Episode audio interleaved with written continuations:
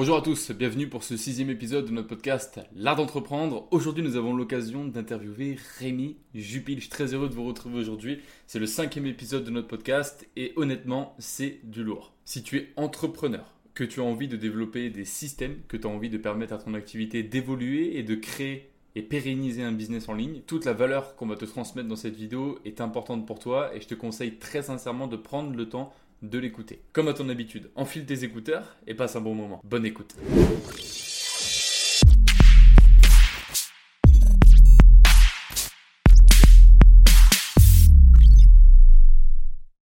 Bonjour à tous, bonjour à toutes, bienvenue sur notre cinquième épisode de notre podcast L'art d'entreprendre. Aujourd'hui, nous recevons un coach, un entrepreneur, un investisseur, mais également un auteur depuis peu et surtout un expert dans les tunnels de vente. Bonjour à toi Rémi et bienvenue sur notre podcast. Alors salut, euh, merci à vous pour, euh, pour l'invite, ça fait super plaisir. J'aime pas qu'on me définisse euh, sous forme de coach, mais, mais voilà, bon, c'est une petite parenthèse, on pourra en reparler si vous voulez, mais voilà. Merci en tout cas pour l'invite. Pas de souci, pas de souci, ça me fait plaisir. Ouais, c'est une belle opportunité. C'est vrai que voilà, nous, comme je te le disais juste avant, on, te suit depuis un petit moment et puis ouais, t'es es très calé aujourd'hui. T'as une grosse ascension sur les réseaux sociaux. On aura l'occasion d'en parler. Et c'est vrai que c'est super intéressant de t'avoir, d'avoir ton œil un petit peu d'expert aussi et un petit peu pouvoir parler de, de, tout ça. Avant toute chose, nous, on aime bien introduire un petit peu bah, pour euh, aussi que nous, on puisse apprendre à te connaître, mais aussi pour toutes les personnes qui ne te connaissent potentiellement pas, bah, savoir un petit peu qui es-tu et que fais-tu aujourd'hui justement euh, dans l'entrepreneuriat. Explique-nous un petit peu tout, tout ça. Alors en gros, euh, qui je suis? Alors c'est assez vague. Euh, ça dépend si on se définit par rapport au business ou par rapport aux passions, etc. Mais en gros, euh, euh, sur Internet, pour rester dans le thème, on va dire, du business en ligne, etc. ça fait maintenant quelques années que, bah, ça fait, c'est ce que je vous disais juste avant qu'on démarre, environ 5 ans que, que je fais du business en ligne vraiment. Et, euh, euh, au début, j'ai commencé, on va dire, plus dans le e-commerce. C'était euh, au, tout début. Et puis ensuite, de fil en aiguille, en fait, le marché a le marché qui a évolué a fait que du coup, j'ai voulu changer, j'ai voulu changer de direction. Donc ça a été une grosse période de remise en question, etc. Et puis après, je suis passé vers la formation que je faisais déjà mais plus sur la partie e-commerce. Et après, je me suis focalisé sur la formation uniquement, euh, enfin, spécifiquement dans les tunnels de vente, dont on pourra reparler juste après. Et aujourd'hui, c'est ce que je fais. Donc aujourd'hui, je fais beaucoup de contenu sur Internet. Mes journées, en gros, c'est euh, majoritairement, euh, enfin, ça dépend par période, mais c'est majoritairement créer en fait. Donc que ce soit créer des formations, que ce soit créer des emails, que ce soit créer des vidéos, que ce soit créer des podcasts, des choses comme ça. Donc, donc voilà par rapport à ce qu'on fait, par rapport à ce que je fais sur Internet. Ok, trop cool. Et euh, petite question, tu crées dans un objectif d'impacter, dans un objectif de, de transmettre un message, quel est l'objectif derrière ta création? En fait, alors, il y a donc ça dépend. Si, si on parle de la création de contenu, l'objectif c'est d'avoir le maximum d'impact possible. Je pense qu'aujourd'hui, euh, il y a deux types de personnes que j'aimerais, euh, enfin que, que, je que j'essaye d'atteindre. C'est premièrement les personnes qui sont pas au courant qu'on peut faire différemment que ce que ce qu'on apprend entre guillemets ce qu'on n'apprend pas euh, à l'école euh, pour gérer son argent, pour euh, créer un business, etc. Donc typiquement, si tu es tout seul, moi, mes parents, ils sont entrepreneurs. Donc j'ai toujours su, j'ai dès, dès l'âge de peut-être 15 ans, je commençais à lire, lire des business, lire des livres sur le business parce que mon père en a lu, donc il me l'a partagé. Mais je vois bien en fait que si t'as pas des parents entrepreneurs, en fait, euh, tu sais même pas que ça existe. Tu vois, tu es dans tes livres de bouquins, tu sais que tu te dis, ok, il faut que je fasse des études, etc. Donc t'es même pas au courant. Et s'il y a pas des mecs euh, un petit peu comme nous ou des filles hein, euh, qui font des vidéos pour essayer de, toucher un maximum de personnes, bah en fait, ces personnes-là qui sont dans des familles ou de génération en génération, c'est des salariés et que peut-être ils ont juste. Alors, je dis pas que c'est pas bien de pas être salarié. Je dis juste qu'il y a d'autres solutions et que c'est juste intéressant d'être au courant, quoi. Euh, et, donc je dirais que c'est ça. Et la deuxième raison, c'est, enfin les deuxième, le deuxième type de personnes que j'aimerais bien toucher, c'est les personnes euh, qui euh, savent du coup que tout ça, ça existe, mais ils écoutent des conseils de, de mecs qui savent pas de quoi ils parlent, tu vois. c'est des, ils écoutent des conseils de gens qui sont là depuis trois semaines, qui, qui leur disent comment, comment faire, mais qui n'ont pas du tout une vision long terme et qui les et qui les envoient dans le mur en fait en réalité en leur vendant du rêve en leur faisant des choses comme ça et donc l'idée c'est d'essayer de, ouais, d'essayer d'avoir le plus d'impact possible pour toucher les personnes en leur, en leur inculquant des bonnes valeurs, notamment par rapport au business et en leur faisant découvrir euh, ce que c'est possible. Quoi. Incroyable. Yes. Bah du coup, euh, pour rebondir sur ça là-dessus, pour rebondir sur ça, euh, moi j'aimerais te poser une question, c'est que par rapport à, cet aspect, tu vois, nous c'est quelque chose qui nous parle, parce que rien que déjà en tant que, en tant que personne, le fait de dire, euh, bah nous on savait pas forcément que ça existait, on l'a découvert par, par des gens qui ont apporté cette valeur-là, parce que bah, personnellement, il y a pas, moi je sais je viens pas d'une famille d'entrepreneurs voilà, il y a toujours euh, quelqu'un dans la famille qui va être à son compte, mais ça n'a rien à voir avec ce qu'on peut proposer là ou ce qu'on fait là. Justement, toi, sur l'aspect du coup euh, message et sur l'aspect création, le message que tu veux faire passer, ça du coup, euh, ça nous parle beaucoup. Mais toi, en tant que, en tant que personne, pourquoi tu le fais? C'est quoi ta raison qui t'a poussé à entreprendre justement et à, te lancer, à dire vas-y, je fais passer ce message, je veux, je prends cette responsabilité là et je, je diffuse ça pour justement changer ses visions? Euh, très difficile à répondre parce que hum, je saurais pas, je, je, sais même pas si j'ai réellement la réponse à ça. Euh, je, je vais pas dire que, enfin, je sais qu'il y en a beaucoup sur internet qui vont dire, ouais, moi je fais ça parce que je suis le plus altruiste du monde, je fais ça parce que je veux aider les gens, etc. Je dis pas, je dis pas que, je dis pas que c'est pas quelque chose que j'ai envie parce que je vois bien que quand on fait des vidéos et qu'il y a des gens que qu'on aide, euh, ça fait super plaisir de voir qu'il y a des gens qui arrivent à avoir des résultats, qui ont des résultats, etc. Mais euh, je vais pas euh, non plus dire que c'est pour ça que je l'ai fait à la base. C'est très difficile de savoir pourquoi je l'ai fait parce que je sais pas, je pense qu'au début c'était plus une sorte de challenge et tout simplement je voulais créer un business sur internet et pour moi la façon la plus logique et surtout la plus pérenne c'était de me mettre en avant et de, et de me mouiller entre guillemets puisque en fait euh, ce que j'ai vécu dans le e-commerce c'est je pense que ça a été ce moment là où j'ai voulu vraiment faire le virage c'est que j'avais euh, une boutique e-commerce qui avait bien fonctionné. Donc on était peut-être en 2017-2018, je sais plus. La boutique fonctionnait bien, euh, elle faisait 100 000 euros par mois à peu près de chiffre d'affaires, donc c'était plutôt intéressant. Mais en fait, ce qui s'est passé, c'est que j'étais trop dépendant de la publicité. Et euh, du jour au lendemain, en fait, mon compte publicitaire, euh, c'était Facebook en, l'occurrence à l'époque, s'est fait bloquer. Et du jour au lendemain, j'ai tout perdu. Et donc, en fait, tu passes d'un business qui est super bien, super confortable, etc., à euh, zéro. Et je me suis dit, et à ce moment-là, je me souviens, j'ai réfléchi, je me suis dit, mais enfin, quel type de business Enfin, le business en ligne, c'est pas que ça, c'est pas que le e-commerce avec la publicité, etc à l'époque, je, connaissais que ça. il y en a encore beaucoup de, enfin, il y a beaucoup de personnes qui pensent que c'est que ça, le business en ligne. C'est que, en gros, euh, tu crées une offre et tu fais de la pub, quoi. Enfin, voilà. Mais en fait, moi, je me suis dit, mais le problème, c'est que vu que j'avais vécu cette histoire, j'y croyais entre guillemets plus. Je me suis dit, ok, c'est bien la publicité, etc. Mais si demain la publicité s'arrête, et si je relance un business et que Facebook me recoupe à nouveau, et puis là on était en 2017, mais qu'est-ce que ça va être en 2022 par exemple, en 2025, en 2030 Est-ce que vraiment en 2030 les gens utiliseront encore Facebook, tu vois? Et est-ce que vraiment on pourra toujours faire de la publicité comme on le fait aujourd'hui en 2030 Donc je reviens sur un point qui est que j'ai toujours une vision long terme dans tout ce que je fais, c'est pour ça que je réfléchis comme ça. Et du coup, je me suis dit, mais comment, euh, comment faire pour faire du business en ligne, ce que j'ai envie de faire, mais euh, une stratégie qui me m'assurera en fait de tenir pendant des dizaines d'années. Et euh, je pense que de fil en aiguille, je suis arrivé, à la conclusion que l'une des seules solutions, c'était de m'exposer, de, faire mon propre contenu, de créer mon audience aussi surtout, euh, et, d'avoir des personnes qui me suivent, pas forcément pour ce que je fais, mais pour qui je suis.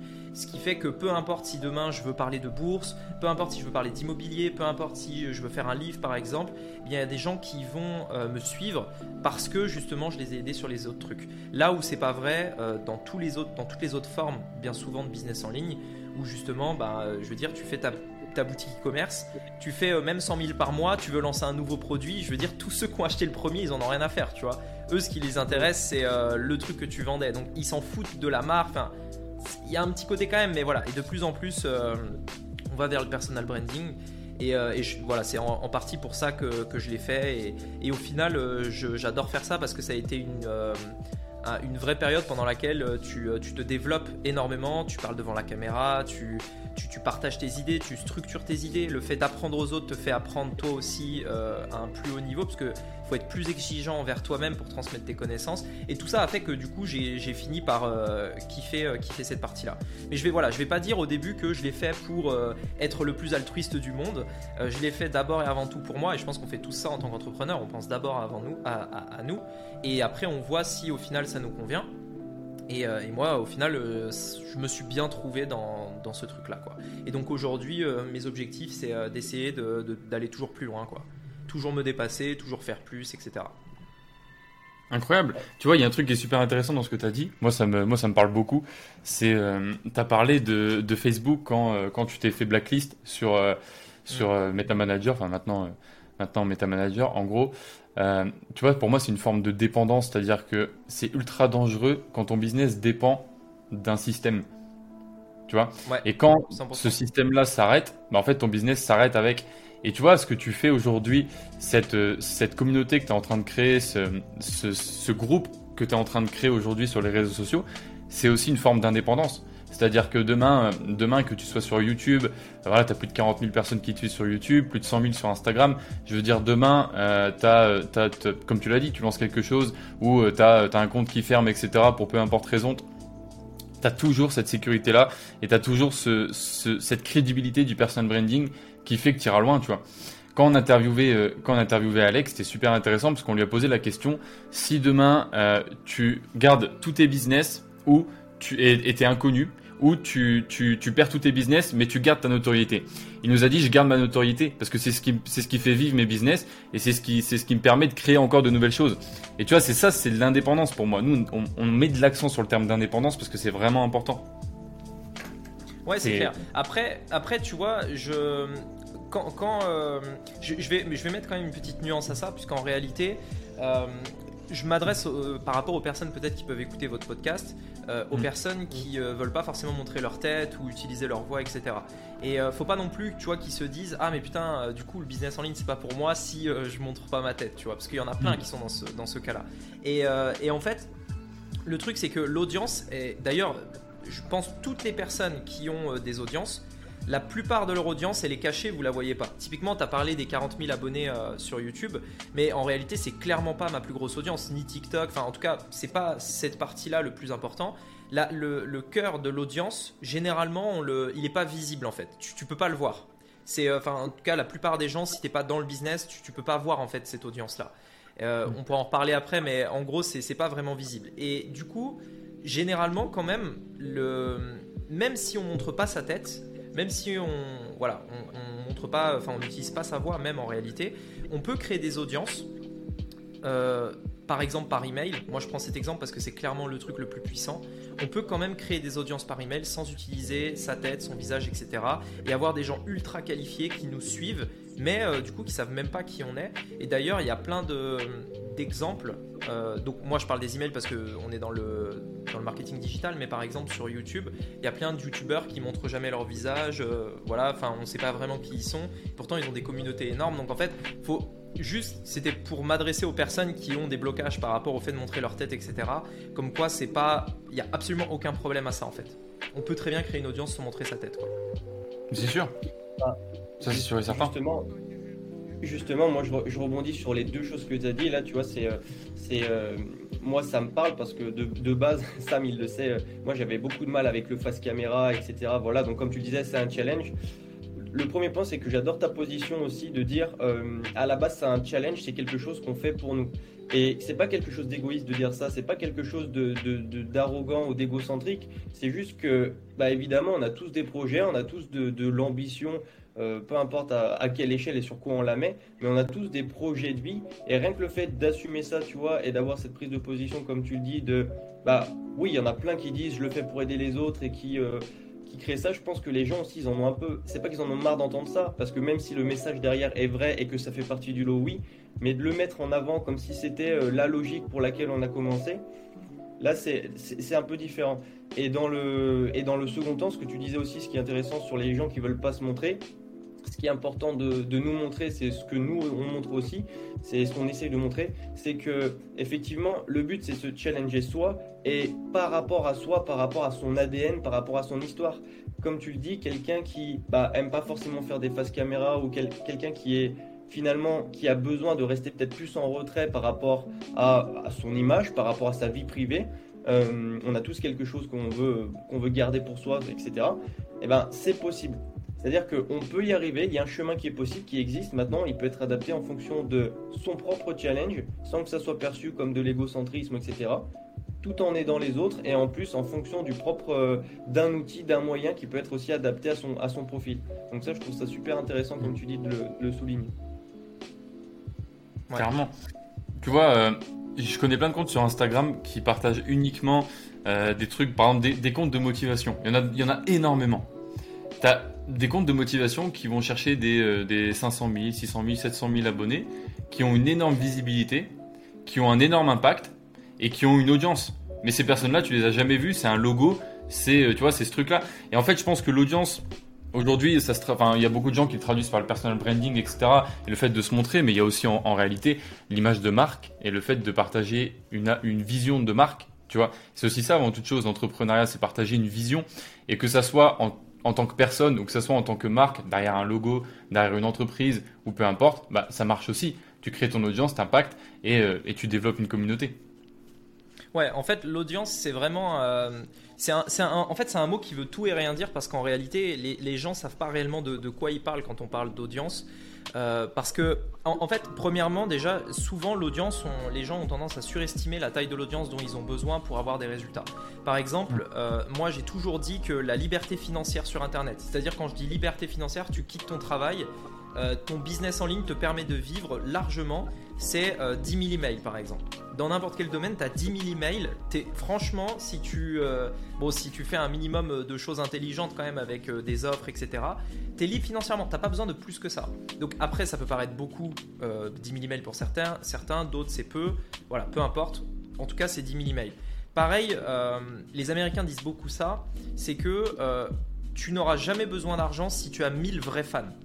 Et en fait, un fan, ça se définit comme quelqu'un qui achète tout ce que tu fais. Et nous, nous c'est marrant parce que on, le voit de temps en temps. Euh, j'ai sorti plusieurs euh, formations, etc. Il y a vraiment des noms en fait qui reviennent, mais tout le temps, tout le temps, tout le temps, tout le temps. Ils sont tout le temps là. Peu importe ce que tu sors, tu peux sortir, euh, je sais pas, même un t-shirt, un livre, une formation, ce que tu veux. tu, vois, tu as ces gars, ils sont, ces gars, ces filles qui sont tout le temps là et qui achètent tous ces éléments-là. Et ça, c'est des vrais fans en fait. Et en réalité, tu as besoin de très très peu de vrais fans qui va acheter tout ce que tu peux proposer. Et pour redéfinir euh, l'audience, donc ça c'était juste pour dire qu'en réalité on n'a pas besoin de peu, euh, enfin mhm. de moins que ce qu'on pense. Vous n'êtes pas obligé d'avoir 500 000 abonnés, voilà.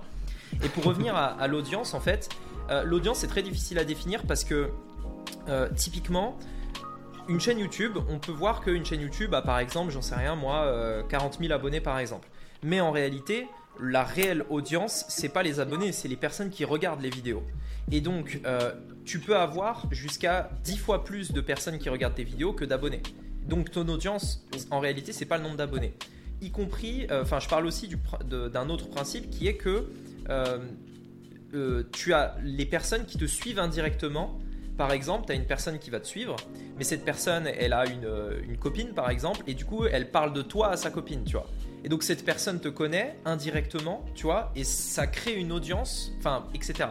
Tu as aussi le, euh, le bouche à oreille, voilà. Le bouche à oreille, les personnes qui vont parler de toi à gauche, à droite, etc. Donc c'est très très très difficile à définir une audience.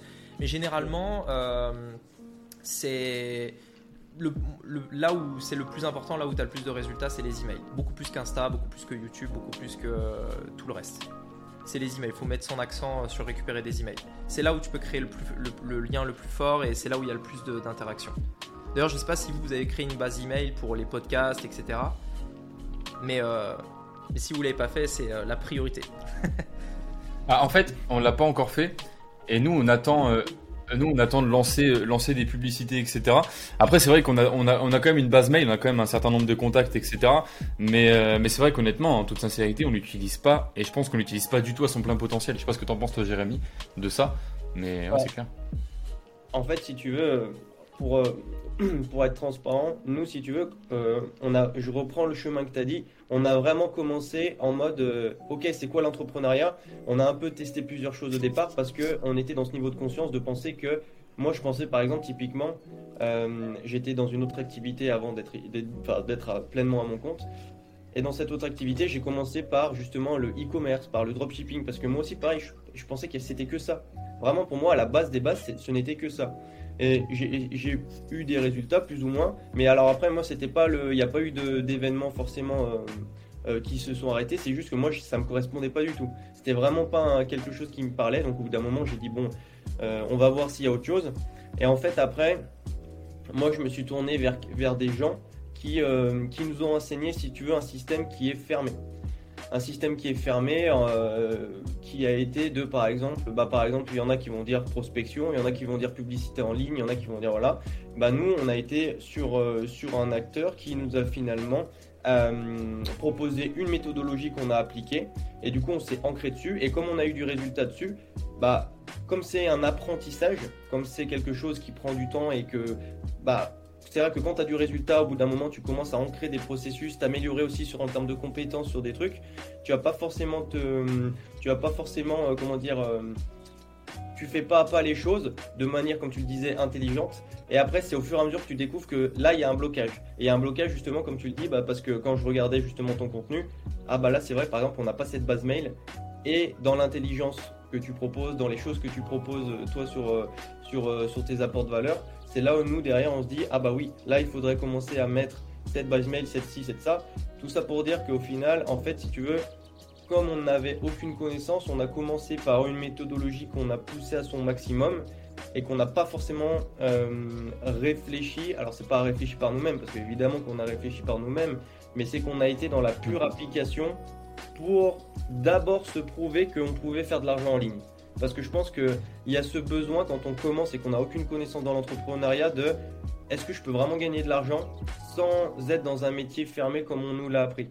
Et nous, on a vraiment été dans, cette, euh, un moment donné, bloqué dans cette phase-là de on a besoin d'atteindre de, d'atteindre un certain chiffre, d'atteindre quelque chose pour se prouver que ça marche. Ouais, mais de toute façon, c'est le, le, process normal. Hein.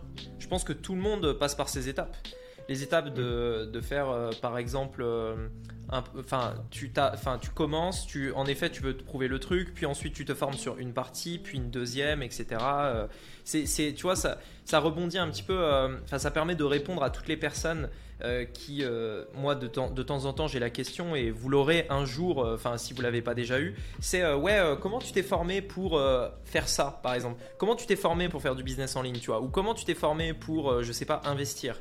Et en fait, la réponse, elle est, euh, elle est loin d'être aussi simple. C'est, euh, en gros, c'est euh, des dizaines et des dizaines de formations. Parfois, c'est des coachings, des masterminds. C'est une simple discussion avec une autre personne. C'est des livres et c'est le, le, l'ensemble de tout ça plus du temps qui fait que du coup, tu arrives là où tu en es, tu vois. Et, sans parler du passage à l'action, des échecs, de l'apprentissage des échecs pour ensuite continuer, etc. Mais ouais, ouais, 100%. C'est clair. Nous, tu vois, pour, euh, pour te découvrir, alors on a parlé beaucoup d'audience, etc. On en reviendra après. On, on a vraiment tout un, passage sur l'aspect visibilité et tout qui est vraiment super important pour nous.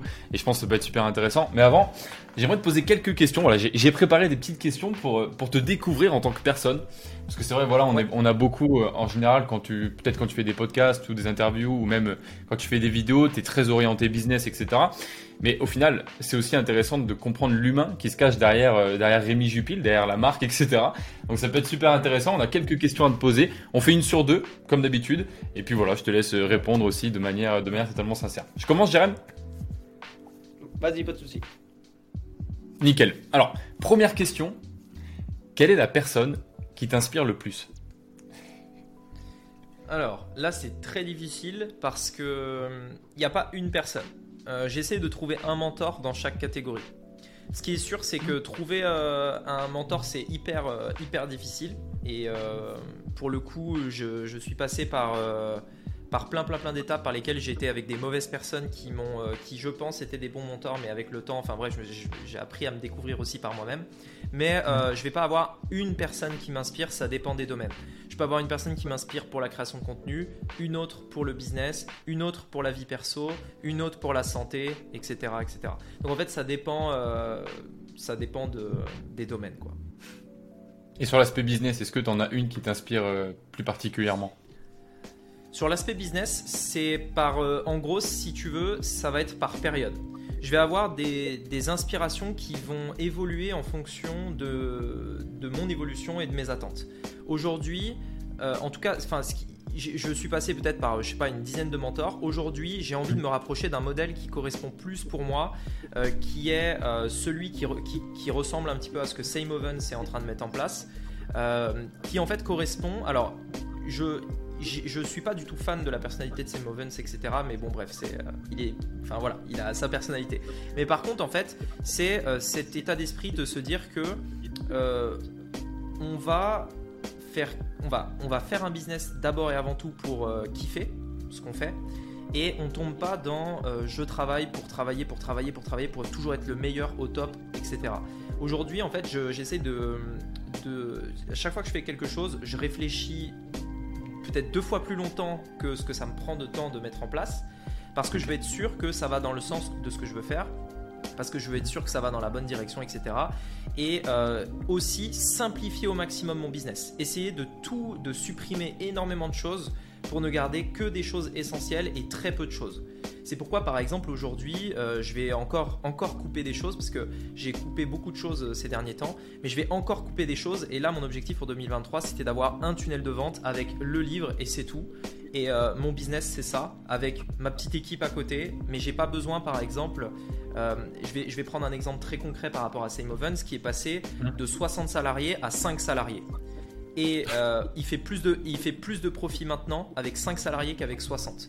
Et pourquoi en fait cette, euh, il fait moins de chiffre d'affaires mais plus de profit Et pourquoi en gros cet exemple-là me convient? Parce que dans la société, de manière générale, on a tendance à nous pousser à toujours, euh, c'est l'ego qui fait ça, à toujours dire ouais regarde moi j'ai le plus de salariés, je fais le plus de chiffres, euh, je suis celui qui est allé le plus vite, je suis celui, je suis celui qui a fait le plus à tel âge, etc. etc. Et d'ailleurs toutes les interviews généralement ils vont vous mettre euh, X millions à tel âge, tu vois. Si ça se trouve, vous déjà fait, j'en sais rien. Mais la société veut que, du coup, euh, on, mette, tu vois, un petit peu des niveaux à atteindre à tel âge euh, et euh, justement qu'il faut atteindre des trucs toujours plus gros, toujours plus gros, etc. Et en fait, on se rend compte que bien souvent, la plupart des gens, ils veulent pas ça et que plus on arrive à faire des trucs simples, tu vois, simples, qui te prennent pas la tête et qu'on sort du regard des autres et juste tu fais un truc pour toi, tu vois, qui te génère un max de profit avec peu de gens, avec une petite équipe, avec un business facile à gérer, et ben moi c'est ce qui me convient parfaitement. Parce que j'ai pas envie d'avoir 10 000 entreprises, j'ai pas envie d'avoir 5 000 salariés juste pour dire j'ai 5 000 salariés, tu vois. Et pour faire des TikTok sur internet, euh, voilà, tu vois ce que je veux dire. en fait, moi j'essaye, c'est ce modèle là qui me convient le plus, c'est vraiment un business simpliste euh, qui fait beaucoup de profit et maximi, enfin, maximiser vraiment sur le profit euh, et, surtout euh, m'en foutre complètement du regard des autres et, euh, même si je, j'ai encore, je suis encore un petit peu impacté par ça, mais de plus en plus essayer de me dire voilà c'est mon truc, je m'en fous de ce que les autres en pensent ou ce qu'ils font. voilà, c'est ce qui me convient, etc. Et sur cette partie-là, c'est Same Ovens qui, qui m'inspire et c'est ce, enfin, on va dire à cette période de ma vie là actuellement, c'est c'est ce vers, vers, ce modèle que, que j'ai envie d'aller. Donc voilà, désolé, la réponse était un petit peu longue, mais. Euh, très bien. c'est très bien parce que euh, là, euh, moi, alors ça c'est une petite parenthèse aussi pour rebondir, mais sur ce que tu dis de cette norme un petit peu imposée, là il y a, y a, quelques mois en arrière en France, il y a eu ce truc de on est riche à partir de. Ils ont donné un chiffre 3186 euros, enfin je sais pas trop d'où il est sorti ce chiffre d'ailleurs, mais ils ont donné un chiffre. Et en fait, vraiment sur les appels de vente ou sur les coachings, a complètement impacté les gens, c'est-à-dire que les gens qui étaient en dessous de ce, nombre-là, bah, voulaient tendre vers ce nombre, et ceux qui étaient au-dessus en faisaient une sorte de euh, ah bah moi je suis plus haut que toi euh, par rapport à ça, etc. Et ce truc-là en coaching, vraiment à la base des bases, quand on creusait, quand je leur demandais ah Jérémy, je veux changer mes objectifs, je veux plus 2500 euh, euros par de chiffre d'affaires, je veux 6000. Pourquoi? Bah parce que mon voisin il est à 5200. Non, mais pourquoi tu veux 5200 tu veux, en faire quoi, tu veux en faire quoi de ces 6000 Bah, je sais pas. Et tu vois, ça, ça, a défini exactement ce que tu dis. Donc, c'est vrai que ce, principe-là, sur, sur les gens qui nous écoutent, c'est super important. Et je pense que c'est pas anodin ce que tu dis parce qu'il y a beaucoup de, bah, d'entrepreneurs qui, qui, sont, euh, qui sont à, ton échelle, qui disent de simplifier les choses et de le faire pour soi, de simplifier par rapport à soi. Donc, ça, c'était juste une petite parenthèse que je voulais, que je voulais euh, insérer parce que c'est vrai que moi, je l'ai vraiment noté là. Euh, justement ces derniers mois sur l'aspect euh, sur l'aspect un petit peu cette barrière qui est imposée pour euh, de référentiels qui finalement ne correspondent pas forcément. Ouais. Du coup, euh, pour enchaîner, dans cette logique, comme tu disais, de performance, d'être productif et de et qu'on nous pousse à performer, toi, ta journée, alors pas en tant que en tant qu'entrepreneur, mais en tant que personne, ça peut être lié. Mais c'est quoi, toi, ta journée à la fin de ta journée, tu t'es dit, ok, là c'est la journée parfaite pour moi, c'est euh, j'ai fait ce que j'avais à faire, j'ai eu telle valeur, etc. C'est quoi la journée idéale pour toi? Euh, la journée idéale, c'est euh, vraiment de bosser, enfin de me lever tôt le matin, de prendre le temps le matin pour ce que faire, ce que j'ai envie de faire, et ensuite de, de bosser parce que j'aime, j'aime ce que je fais et j'aime me lancer des défis et j'aime créer des nouveaux trucs et euh, d'arrêter vers, euh, on va dire, vers 13h euh, l'après-midi pour faire ce que j'ai envie de faire. Et vu qu'aujourd'hui je suis à, Maurice, en fait, à Maurice, le, le, soleil se lève beaucoup plus tôt qu'en France. Surtout actuellement, puisque là on fait le podcast, c'est en novembre, donc il commence mm. à il commence à faire nuit tôt, enfin voilà. Et à Maurice, en fait, le soleil se lève aux alentours des 5 heures du mat. Et moi, euh, ah. mais par contre, il se couche tôt. Il, va se coucher vers, euh, il va se coucher vers 18h, euh, 18h30. Et moi, en fait, ah, ce qui se passe, c'est que je vis, je vis toujours au rythme du soleil. Ce qui fait qu'avant, en France, je me levais à 6h, mais à Maurice, je me lève à 5h du mat, quoi. Donc voilà. Mais au final, je, au final, je kiffe parce que je me lève tôt et j'ai l'impression d'avoir énormément de temps. Ce qui, ce qui se passe, c'est que vers 13h, j'ai fait une journée d'un salarié classique, en fait. Parce que le salarié qui travaille, je sais pas, 6 ou 7 heures dans une journée, bah moi, je l'ai fait, mais à 13 heures. Et l'après-midi, je suis libre et je fais ce que je veux. Et je profite de mes journées euh, comme ça, quoi. Et puis aussi, euh, pour moi, une journée type, c'est de bosser le matin et d'essayer de faire un truc l'après-midi, parce que c'est pas juste être libre pour rien faire. C'est euh, être avec des entrepreneurs. par exemple, là, tout à l'heure, là, il est, il est 13h30 chez moi et à 15h je vais faire du paddle avec des amis. Donc, euh, donc voilà, tu vois, j'essaye de, bouger, j'essaye de, de, faire des activités sportives, du kayak, euh, du, du, paddle, euh, ce genre de trucs quoi. C'est trop bien parce que tu vois, c'est une chance incroyable qu'on a aussi dans l'entrepreneuriat. Et il y a beaucoup de personnes qui mettent pas assez de gratitude sur ça. C'est la liberté d'horaire, mais qu'est-ce que c'est agréable. Tu vois, moi, je, alors, je fonctionne vraiment comme toi pour le coup. Il y a des gens qui fonctionnent différemment. Je vais pas dire aux gens, faut fonctionner comme ça. Euh, ça, c'est un truc que j'aime pas du tout. Il y a plein de gens qui disent, non, faut la morning routine, tout machin. Mais c'est vrai que quand tu te lèves assez tôt et que quand, quand tu te retrouves à midi, 13h, que tu as terminé ta journée et tu as vraiment mis en avant les tâches les plus importantes, parce qu'il y a ça aussi, tu vois, c'est-à-dire que on pourrait tous faire des journées de, 13, 15 heures, mais au final, les tâches les plus importantes, elles nous prennent 5 heures, tu vois. Le reste, c'est des tâches qui sont secondaires ou qui sont, sont pas à haute valeur ajoutée, donc faut vraiment mettre en avant. Pour ça, j'invite à faire, j'invite à faire des to-do list avec vraiment des matrices d'Eisenhower, etc. Pour avoir aussi cette clarté-là sur quelles tâches sont vraiment importantes et urgentes aujourd'hui pour mon activité, pour atteindre l'objectif que je me fixe. Et tu le fais le matin, et l'après-midi, tu te régales quel bonheur de se dire tu peux sortir, tu peux faire, tu vois, moi j'aime bien faire de la trottinette. Bon, c'est mon sport. Donc je vais faire de la trottinette et tu vois, je me retrouve l'après-midi à faire de la trotte et tout, je kiffe, j'ai aucune pression, j'ai fait ce que j'avais à faire et c'est magnifique, c'est trop cool. Donc déjà, euh, je te, je te rejoins complètement là-dessus. Alors on sait que en tant que en tant que bon entrepreneur, tu dois, j'en suis persuadé, te donner des défis ou avoir des challenges. Quel est ton plus grand défi en ce moment? Là, mon défi euh, pour moi, euh, c'est avoir plus de trafic. Et alors, en gros, euh, c'est le plus gros défi. En gros, pour moi, le nerf de la guerre sur Internet, c'est le trafic. ça l'a toujours été. Enfin, je veux dire, celui qui a du trafic, c'est celui qui fait généralement le, plus de business. Celui qui a le plus de mm. trafic, c'est celui qui fait le plus de business. Bien, bien entendu, il y a d'autres critères à prendre en compte. C'est pas juste du trafic comme ça, etc. Par trafic, j'entends du trafic de qualité, etc. Parce que voilà, bon bref.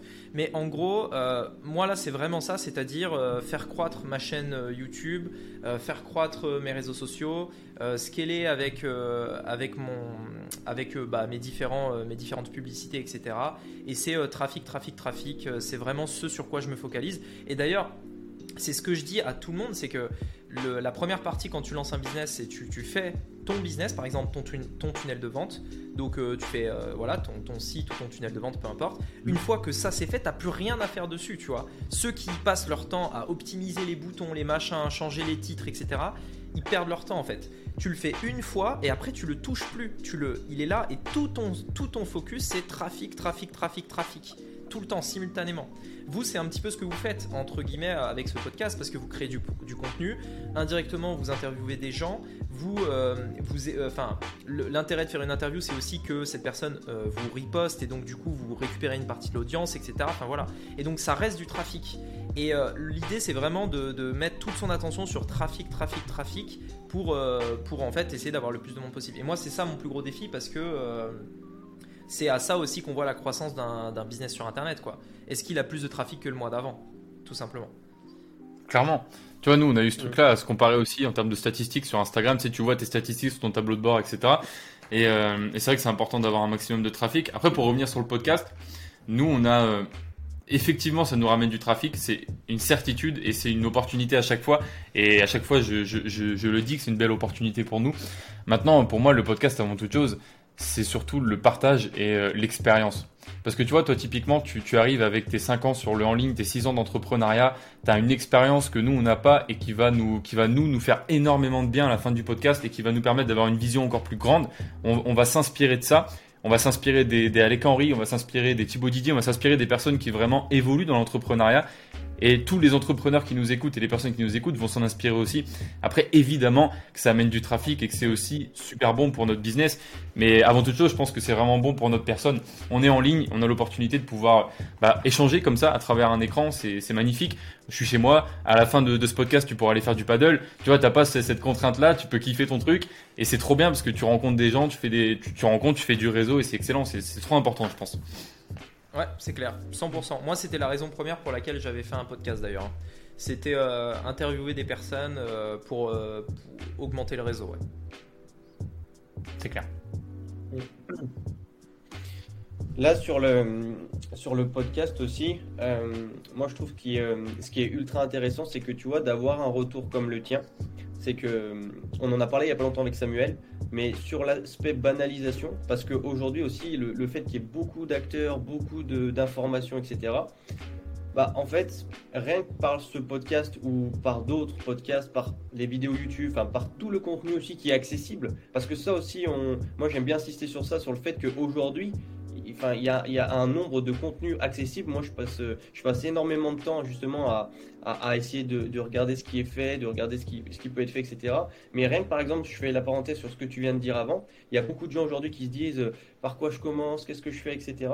Mais rien qu'en écoutant par exemple l'expérience, ton expérience, l'expérience de quelqu'un qui l'ont déjà fait, ils peuvent commencer à, même si l'action n'est pas 100% efficiente, ils peuvent commencer, ils peuvent commencer pardon, à se diriger vers le bon truc. Ok, j'ai créé ma base, etc. Bah là, par exemple, quelqu'un qui passe depuis 6 mois, là, ça me fait, ça me fait, ça me fait rire parce que moi, j'ai attaqué en tant que coach sportif euh, tout seul. J'ai passé euh, tout seul 6 mois sur ma page, sur mon tunnel de vente. Et, et, et le résultat, c'est ce que tu as annoncé, c'est que c'est 6 mois de perte de temps, mais la plus totale. Donc là, pour les personnes qui écoutent ça, c'est important de ne de, de, de, pas banaliser ce que, ce que toi tu dis, euh, comme tous ceux qui passent sur ce podcast, parce que ce qu'on peut dire ici, parce que c'est pas parce que c'est un podcast qui est sur YouTube, qui est accessible, que c'est de la valeur bateau et que c'est de la valeur justement à banaliser. Donc ça, moi je voulais absolument le, le dire, parce que ce que tu donnes là, rien que ça, cette orientation déjà d'information que tu donnes, elle est super importante. C'est clair. Donc du coup, pour enchaîner sur, euh, sur, la, sur la prochaine question, toujours pour, pour rester sur, sur ce podcast. Toi aujourd'hui, c'est quoi en termes de alors valeur haute et traits de personnalité Mais toi, c'est quoi les traits de personnalité justement par rapport à, à, à la visibilité qu'on verra plus tard, que tu, euh, dont tu es fier et que tu aimes mettre en avant? Mes traits de, mes traits de personnalité? Ouais. Euh, alors. Ça, ouais, ça dépend comment on définit un trait de personnalité. Est-ce que c'est plus le caractère ou genre euh, ou, ou, ma manière de penser? Alors moi, moi je, je, le définirais plus comme les traits de les traits de caractère parce que je sais qu'il y a souvent un écart des fois entre ce qu'on veut montrer. C'est pas ce qu'on, c'est pas de mentir sur les réseaux, mais il y a des, il y a un écart entre des fois ce qu'on montre et qui on est vraiment. Et juste toi les ouais. traits de caractère que tu es, que es fier d'arborer. Trait de caractère. Euh...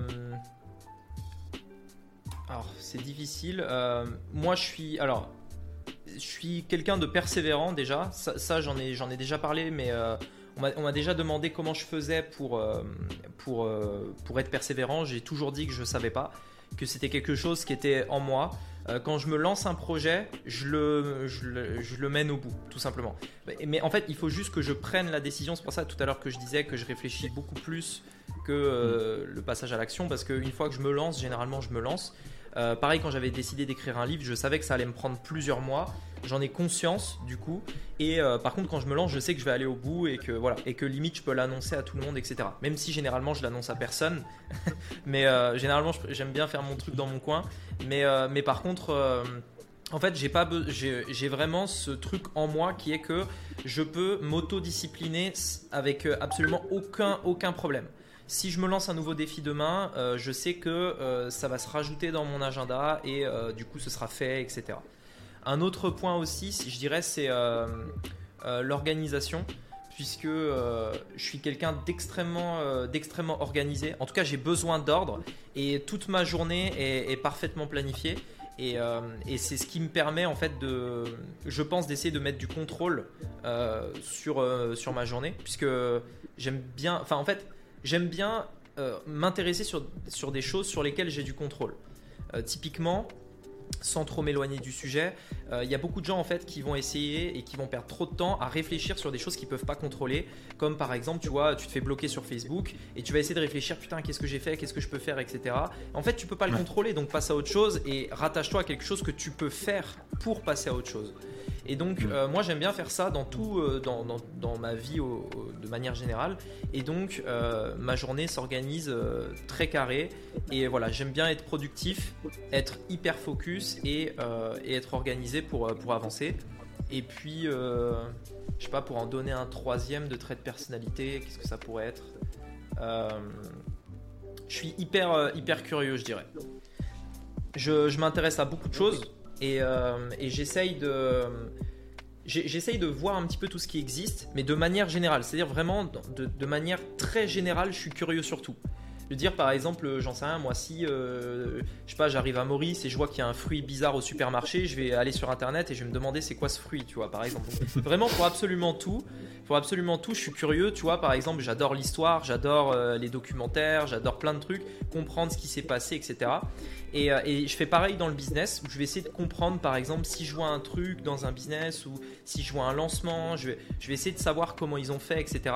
Et après, je dis pas que je vais, euh, que je vais euh, tout le temps faire gauche-droite, gauche-droite dans ma stratégie, puisque j'essaye aussi de bien me focaliser uniquement sur ce que je veux faire et d'avoir un focus sur ma stratégie. Mais ça m'empêche, enfin, ça m'empêche pas d'être hyper curieux, hyper curieux par rapport, par rapport à ça.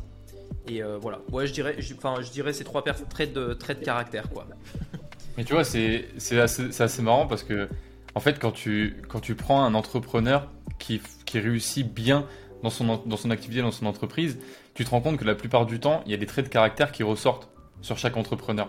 Et tu vois, il y a beaucoup de gens qui disent, ouais, tout le monde peut être entrepreneur, etc. Moi, je suis pas forcément d'accord. Je pense qu'il y a, il y a des prérequis dans le caractère. Tu vois, par exemple, tu parles de curiosité. Je pense que quand tu es entrepreneur, c'est important d'être curieux. Tu parles de persévérance. Je pense que c'est extrêmement important de persévérer. Et je pense que c'est ce qui fait qu'un entrepreneur a du succès. Et tu parles aussi évidemment d'organisation. Bah, il y a rien de plus important pour un entrepreneur d'être organisé parce qu'il n'y a personne qui va t'organiser.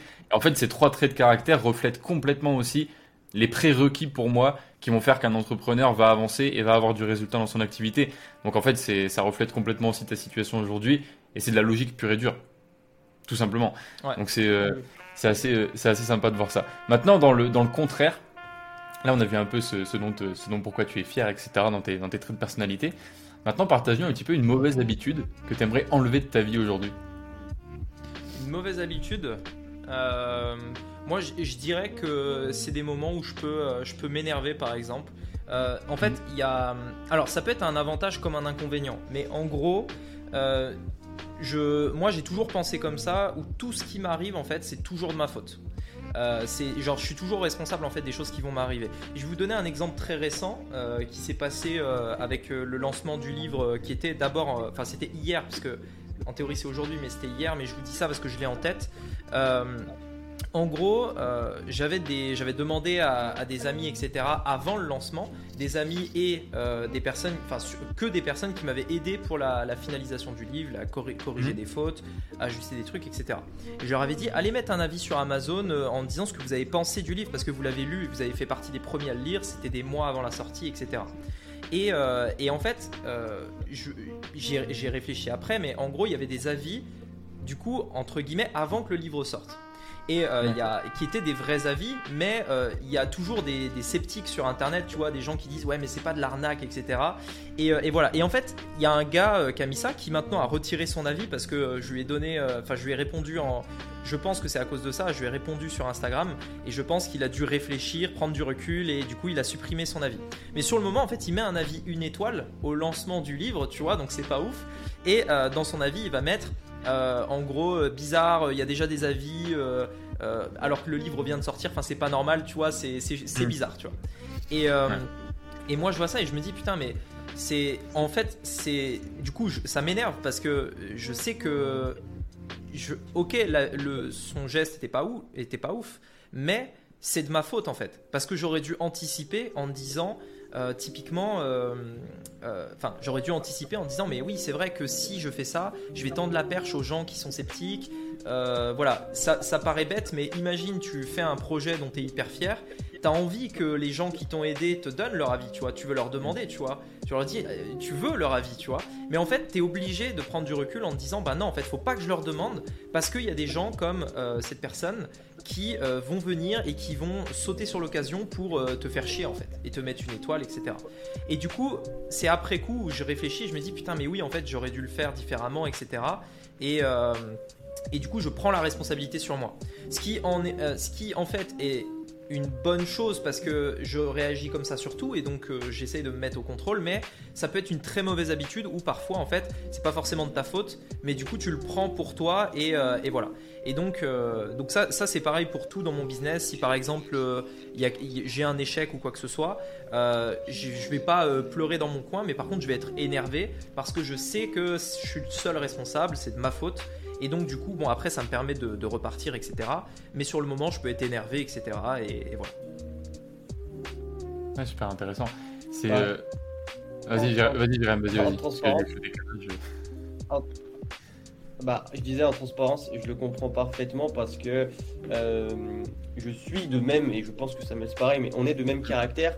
Mais je pense que, alors, comme tu le dis, ça peut être une mauvaise habitude comme une force parce que ce qui fait aussi la différence et ce qui fait progresser, c'est le fait de se dire, bah, en fait, dans cette situation, qu'est-ce que j'aurais pu améliorer sur quelle, sur quelle partie je suis responsable? Je suis responsable de ça, mais maintenant, comme tu le disais, bah, finalement, c'est de se dire, qu'est-ce que j'aurais pu faire de mieux selon moi. Et pas sur des trucs après qu'on maîtrise pas parce que je pense qu'après la mauvaise habitude vient de, se dire là de, de, faire un peu des théories de se dire bah là moi j'étais un champion du monde avant pour faire ça. Ça j'étais vraiment champion du monde.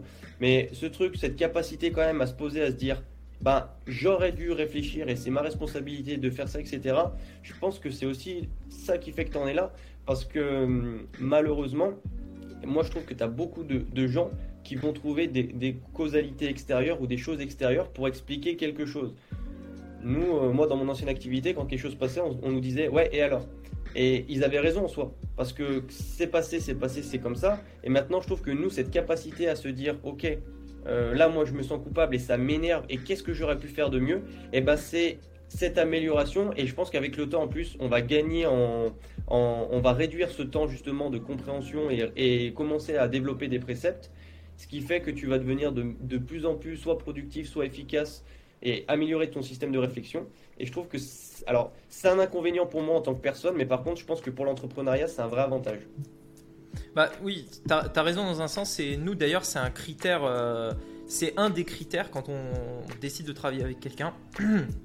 Il y a un critère qui est est-ce que tu sais prendre tes responsabilités? Et euh, quand on leur fait euh, remplir un formulaire, pour euh, avant de réserver un appel par exemple, on le voit tout de suite. Et si euh, il y a une personne où vraiment on ressent que c'est la faute à machin ou etc. en fait, on annule l'appel. On ne fait même pas le rendez-vous parce qu'on sait que de base, enfin, c'est éliminatoire directement.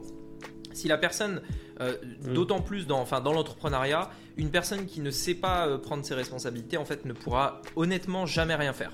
Et là, pour le coup, je j'essaye pas d'être. Euh, enfin, je, enfin, pour le coup, c'est ma, ma, ma, manière de polariser sur ça, c'est-à-dire c'est mon avis. Après, libre à, chacun de penser, mais je suis hmm. persuadé que quelqu'un qui ne sait pas prendre ses responsabilités, il peut jamais rien faire. Par contre, tout le monde peut un jour avoir le déclic et se dire ah oui, c'est vrai qu'en fait, euh, voilà, c'est de ma faute. Mais si à un moment donné, tu voilà, tu, tu prends pas toutes tes responsabilités, tu pourras, euh, tu peux, tu peux rien faire en fait. c'est pas possible Mm. parce que tu restes dans ta zone de confort. De toute façon, ça retombe tôt ou tard. Ouais. Puis ça revient, ça, ça revient à ce que tu disais, euh, ça revient à ce que tu disais Samuel tout à l'heure. De, il y a des préceptes et des critères, peut-être des traits de caractère qui, qui, qui amènent à l'entrepreneuriat, mais ils ne sont valables et, et, comme tu dis aussi Rémi, ils ne peuvent être, euh, ils peuvent se révéler, il peut y avoir le déclic, mais qu'à partir du moment où tu comprends que tout part de toi. C'est-à-dire qu'il n'y a personne Ouais. le matin qui va venir te lever, dire euh, bon bah lève-toi, bon bah mets-toi au boulot, bon bah fais ci, fais ça. Parce que la persévérance et, tout ce qu'on peut retrouver comme qualité sur ceux qui ont eu des résultats aussi, c'est qu'ils se disent ok, il se passe une situation, et alors Et qu'est-ce que moi je peux mettre en place pour améliorer ça? En quoi je suis responsable de ça? Et après, le curseur à doser, c'est juste par rapport à émotif. Nous, moi je sais que par exemple, ça, pareil, c'est une très mauvaise habitude en mode. euh, euh, voilà, je, vais prendre quelque chose à cœur euh, sur des fois des choses que, que, que j'aurais pu mieux faire, etc. Mais je pense que c'est ce qui fait aussi qu'après on avance, qu'on progresse, donc ça c'est c'est plutôt cool. C'est clair. En fait, tu vois, il y a, y Désolé, je finis juste sur ça. Euh, Il y, a, il y a beaucoup de gens en fait qui, euh, qui vont. En fait, inconsciemment, t'as pas envie de prendre la responsabilité. Enfin, il y a beaucoup de personnes qui vont être comme ça. Parce qu'en fait, c'est extrêmement dur émotionnellement de prendre la responsabilité, tu vois. C'est. euh, Il y a beaucoup de gens qui ne vont pas le faire, mais même inconsciemment, juste pour euh, se protéger, entre guillemets. Parce qu'il n'y a rien de pire, euh, entre guillemets, pour un entrepreneur que de vivre une galère et d'être conscient que c'est 100% de sa faute, tu vois, et d'assumer ça, et euh, après de retrouver l'énergie pour continuer d'avancer. Et en fait, il y a beaucoup de gens qui sont pas capables en réalité, c'est pour ça qu'on on- on parlait du débat, est-ce que tout le monde peut être entrepreneur? Je pense qu'il y a beaucoup de gens qui sont pas capables, ou juste qui n'ont même pas envie, en fait, de se mettre cette charge mentale euh, et ils veulent juste euh, pas, pas avoir ce truc là en fait. Parce que c'est vrai qu'il faut être assez fort intérieurement quand même même si ça peut se travailler mais en tout cas il faut avoir envie de le travailler. Il faut être fort intérieurement pour on va dire absorber ça en fait. Absorber cette euh, cette euh, bah ouais cette euh, cette prise de responsabilité que tu peux avoir sur toi. Et voilà. Et par contre enfin indirectement enfin ça, ça va en même temps mais à l'inverse, je suis toujours responsable de mes échecs, mais mes succès, j'en suis responsable, mais il y a toujours autre chose qui est en jeu aussi. En fait, je suis responsable à 100% de mes échecs, mais il y a mes succès ne, ne dépendent pas que de moi en tout cas. En tout cas, c'est ma manière de penser. C'est, même pas des trucs auxquels j'ai réfléchi. hein, ce que je vous dis là, c'est des trucs euh, qui sont. Euh, c'est comme ça que je pense quoi. Ouais, J'arrive pas à me dire, j'arrive pas à me dire quand je réussis un truc que je suis 100% responsable et que je suis le meilleur, tu vois. Ça, euh, ça je le, j'y arrive pas. Même s'il y en a Bah, qui, après, peuvent le faire, mais voilà. C'est toujours pareil. Je pense que tout le monde c'est pareil. Honnêtement, je pense que, enfin, tout le monde non. Ouais. Mais tu vois, moi, c'est, nous, on ressent ça aussi complètement. Ça veut dire que, tu vois, déjà, tu parlais d'un truc qui est trop important. Euh, le fait que tout le monde n'est pas capable de, recevoir cette charge émotionnelle parce que c'est très compliqué.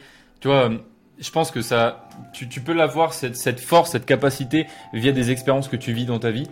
Tu vois, typiquement, je, sais que Jérémy, lui, a vécu beaucoup d'expériences avant l'entrepreneuriat qui font qu'aujourd'hui, justement, dans l'entrepreneuriat, il a une capacité à, euh, à recevoir de, de la responsabilité, à, à prendre ses responsabilités, à euh, recevoir des échecs, à, à monter tout, ça, tu vois. Et moi, typiquement, qui, qui suis plus jeune, j'ai 20 ans, j'ai moins d'expérience dans la vie, de manière générale, et ça, je l'ai travaillé, tu vois. Ça veut dire que moi, j'ai, moi, c'est Pilora, typiquement, qui m'a permis aujourd'hui d'encaisser les échecs, d'encaisser cette charge de responsabilité, cette charge émotionnelle, parce qu'en vrai, c'est vraiment galère. Tu vois, il y en a qui, qui voient le succès, aussi c'est le problème des gens qui vendent du lifestyle, il y en a qui voient le succès, qui voient euh, ce, style de vie, qui voient la beauté de l'entrepreneuriat, l'entrepreneuriat à son plein potentiel comme j'aime l'appeler, mais en fait, on se rend pas compte de tout ce qu'il y a derrière, de toute les, la solitude que tu passes, les, les journées, les, les nuits que tu passes seul dans, dans, dans ta chambre, dans ton bureau, tu es toujours tout seul, les gens te mettent de côté, l'isolement social, puis le focus et tout tout le temps. Mais c'est très très, c'est trop intense en fait, tu vois.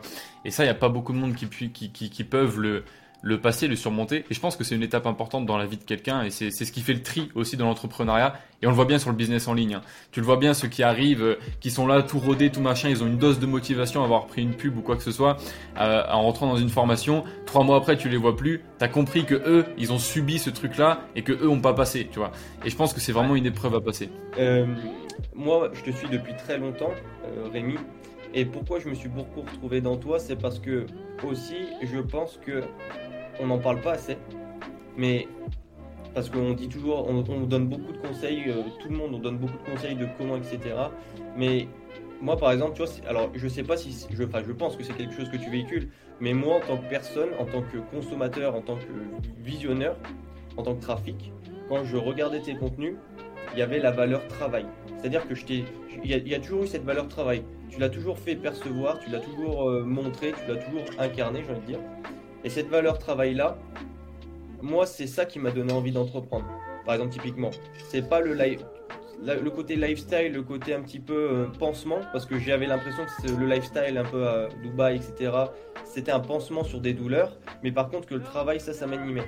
Et je pense que aussi, comme tu le dis, il y a des personnes qui n'ont pas forcément envie de faire ce travail-là. Donc oui, il y a du caractère, oui, il y a de l'ADN, oui, il y, a, plein de choses à prendre en compte, mais aussi il y, a il y a la volonté. Il y en a dans leur valeur haute qui, la valeur travail, et bah, elle n'est pas, elle est pas aussi haute, ou elle est pas, et, c'est leur vie, elle est propre à eux, ça ne veut pas dire qu'ils ont une mauvaise vie. Maintenant, par contre, les conséquences de ça, bah après, c'est euh, un peu dramatique. C'est pour ça qu'on se retrouve des fois à voir des gens dans des formations on ne sait pas trop ce qu'ils font là, c'est juste parce qu'ils ont envie d'une destination mais que ça correspond pas du tout à, à, leur vie, à leur, à leur système.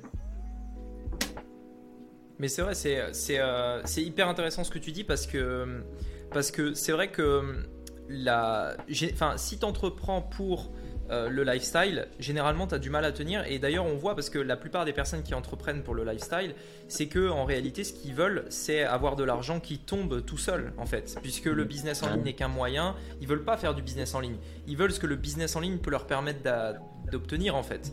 Mais, euh, mais c'est vrai que moi, je ne me verrais pas faire autre chose que le business en ligne parce que j'adore ça, parce que mm. euh, même faire un funnel, tu vois, c'est cool de faire un funnel, tu vois. Et, euh, et, et, du coup, du coup c'est un truc que tu aimes bien et que, et que voilà. Et c'est vrai que c'est vrai que tu as raison sur ça, c'est que faut d'abord le faire d'abord et avant tout parce que en gros, on, on se dit que c'est un nouveau business, une nouvelle entreprise et on le fait parce que il faut le faire mais pas pour ce que ça va nous permettre mm. d'obtenir quoi. Et, je pense, et, en plus de ça, euh, il, faut avoir aussi cette discipline de travailler pendant des années sans mmh. avoir aucun résultat. Et je pense qu'il n'y a que euh, comme ça aussi que tu peux, que tu peux le faire, tu vois. Euh, parce que sinon, ça va être trop dur. Quand tu, quand nous au début, hein, on bossait, on a fait des semaines à plus de 90 heures, ça n'avait aucun sens, aucun sens. On a créé une formation de A à Z en, en 7 jours, mais un truc énorme et tout machin, avec des tunnels devant tout on travaillait des 90 heures par semaine, on avait 0 euros qui rentrait à la fin ah, du mois. 0 euros. Et tu te dis, et tu dis, mais en fait, là, c'est la passion, c'est ça qui parle. C'est pas l'aspect résultat. Parce que sinon, t'arrêtes en fait. Sinon, euh, tu, tu, travailles 90 heures par semaine, tu fais 0 euros, tu dis, qu'est-ce que je m'emmerde? Je vais, je vais trouver un job euh, n'importe où, je gagne, je gagne minimum un SMIC et je travaille 35 heures, tu vois. Qu'est-ce que je me fais chier à faire des 90 heures? Et puis aujourd'hui, tu arrives à une situation où à force de persévérer, l'effet cumulé fait que eh ben, tu te retrouves à, faire des journées à 5 heures.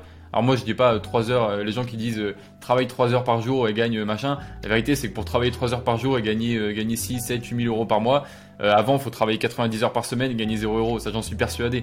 Mais aujourd'hui tu arrives dans cette situation là parce que tu as eu l'expérience et le vécu qui a fait que, tu vois. C'est super important. Bon, pour, enchaîner un peu, euh, même si c'est super euh, super intéressant, mais euh, voilà, faut, faut enchaîner parce que là, ça fait déjà une heure qu'on est sur le podcast et on pourra pas parler de, de sujets très techniques qui, qui, sont assez importants. Voilà, moi, je voulais te parler un peu de la visibilité, de tout ce qui tourne autour de la visibilité, parce que pour moi, tu un très bon exemple. Hein. Aujourd'hui, on a une ascension de 12 000 à 100 000. J'ai vu que tu as fait une vidéo pour en parler. Alors, je sais pas exactement en combien de temps tu as fait de 12 000 à 100 000, mais voilà, moi, je sais que tu crées beaucoup de contenu, plusieurs réels par jour. C'est énormément de, de quantité. J'aimerais savoir un petit peu quelle était ta stratégie avant de, subir cette ascension. Est-ce qu'il y a eu une réflexion Je vais faire ça, je vais mettre ça en place pour atteindre ce genre de résultat Ou est-ce que ça s'est fait un petit peu euh, au fur et à mesure, etc. En fait, euh, à la base, moi, je viens de YouTube, on va dire. Et euh, hmm. YouTube, au tout début, quand j'ai démarré la chaîne YouTube, j'avais cette stratégie de me dire, je vais faire une vidéo par jour. Et je l'ai fait au début, c'était pas pour. donc, c'est des vidéos de 10 minutes. C'était pas pour. comment dire euh, pour euh, apporter de la valeur ou quoi que ce soit, mais c'était pour d'un autre côté, je me disais, bon, j'ai jamais fait de chaîne YouTube, je sais pas le faire dans tous les cas. Euh, moi, j'ai mm. besoin d'un défi où je me fais un truc tous les jours, et parce que j'ai toujours fonctionné comme ça. par exemple, quand je, me suis lancé le défi d'apprendre l'anglais, je faisais un petit peu d'anglais tous les jours. Quand je me suis lancé le défi de lire tous les jours, bah, il fallait que je lise tous les jours, etc. Et du coup, pour moi, c'était logique de quand j'allais créer une chaîne YouTube de me dire, bah, je vais faire un peu de YouTube tous les jours, et donc une vidéo par jour. Et j'ai démarré comme ça, et je m'étais fixé un défi, etc., de, de faire ça. Et, et, en fait, ce qui s'est passé, c'est que très rapidement, je me suis rendu compte que YouTube ne voulait pas forcément ça. Il voulait pas forcément beaucoup de vidéos mais plus des vidéos mieux travaillées, etc. Donc après, avec le temps, j'ai essayé d'ajuster ma stratégie. Ça a pris plusieurs. Là, je raconte comme ça, mais en réalité, ça a pris plusieurs années avec des, tests qui durent entre 3 et 6 mois où tu essayes, tu, fais des trucs, etc.